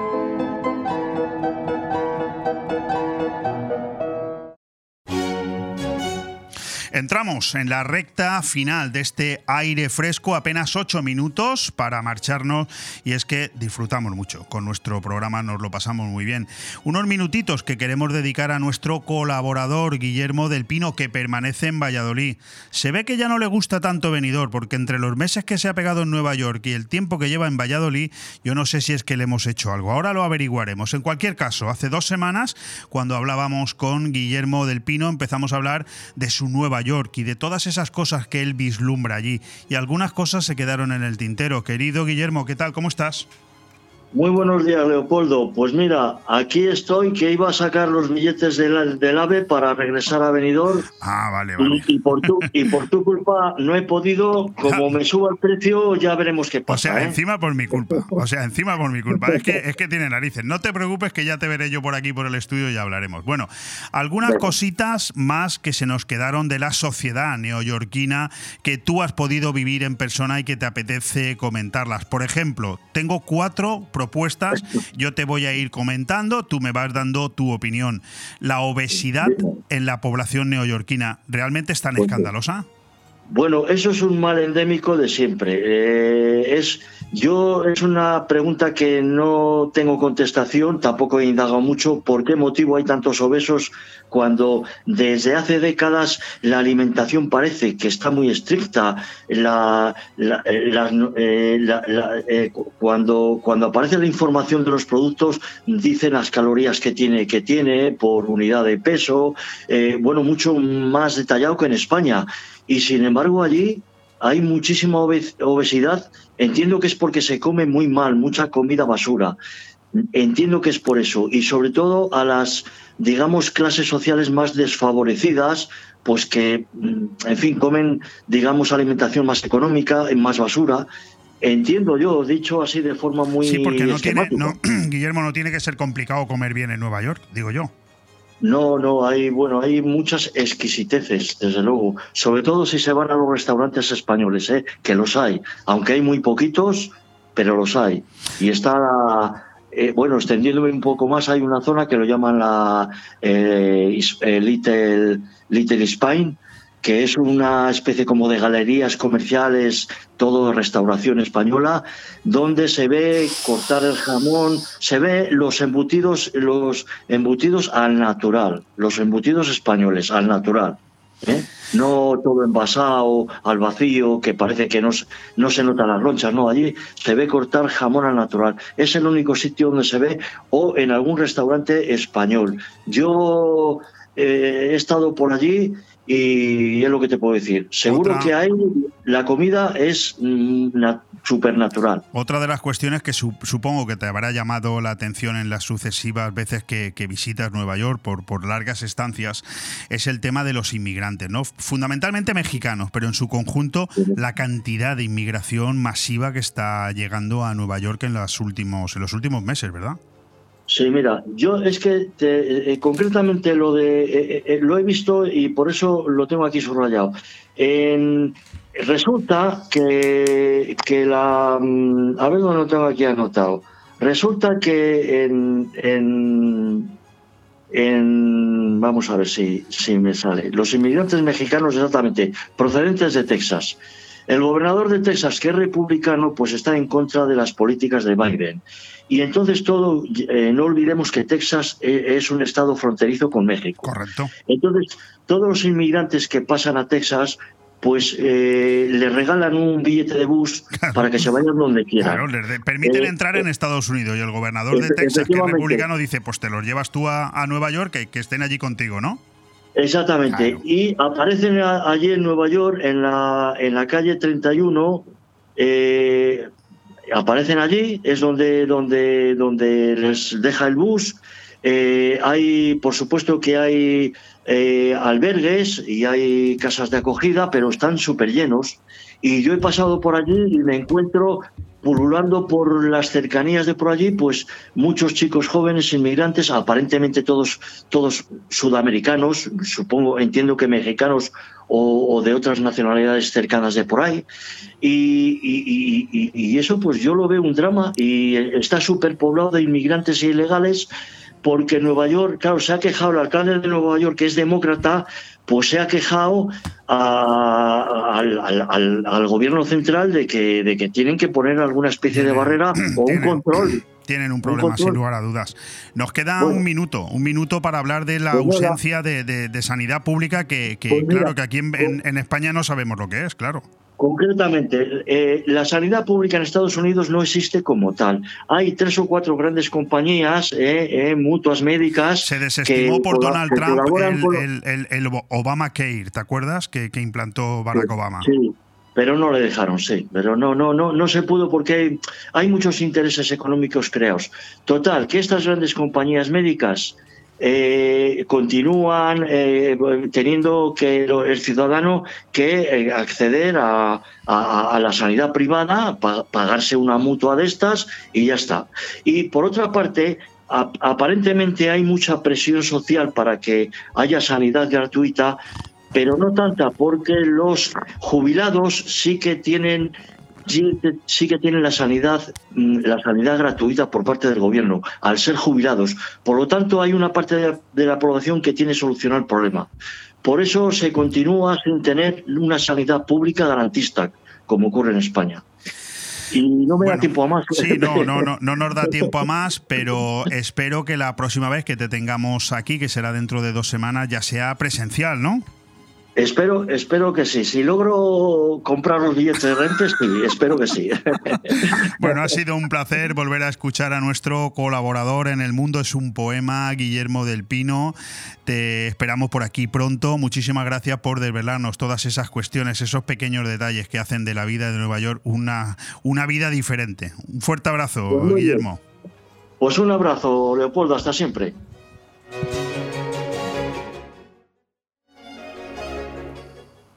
Y nada, poco tiempo más el que nos queda para despedirnos en este programa en el que tenemos que dar las gracias de nuevo pues a todos y cada uno de los participantes que han hecho que estas dos horas de radio sean completamente entretenidas y amenas, empezando por el alcalde de Altea, Diego Zaragozí, siguiendo por el párroco de San Francisco de Asís, nuestro querido don Francisco Galeana, también al magistrado del Tribunal eh, Supremo de la Sala de lo Penal, Vicente Magro, que ofrece una conferencia pasado mañana el Club de Opinión de Benidorm, también al director del Hotel Meliá en su sección El Pan Nuestro de cada día, Alberto Varela, y ahora, en último lugar, a nuestro buen amigo Guillermo del Pino hablándonos de Nueva York en El Mundo es un Poema.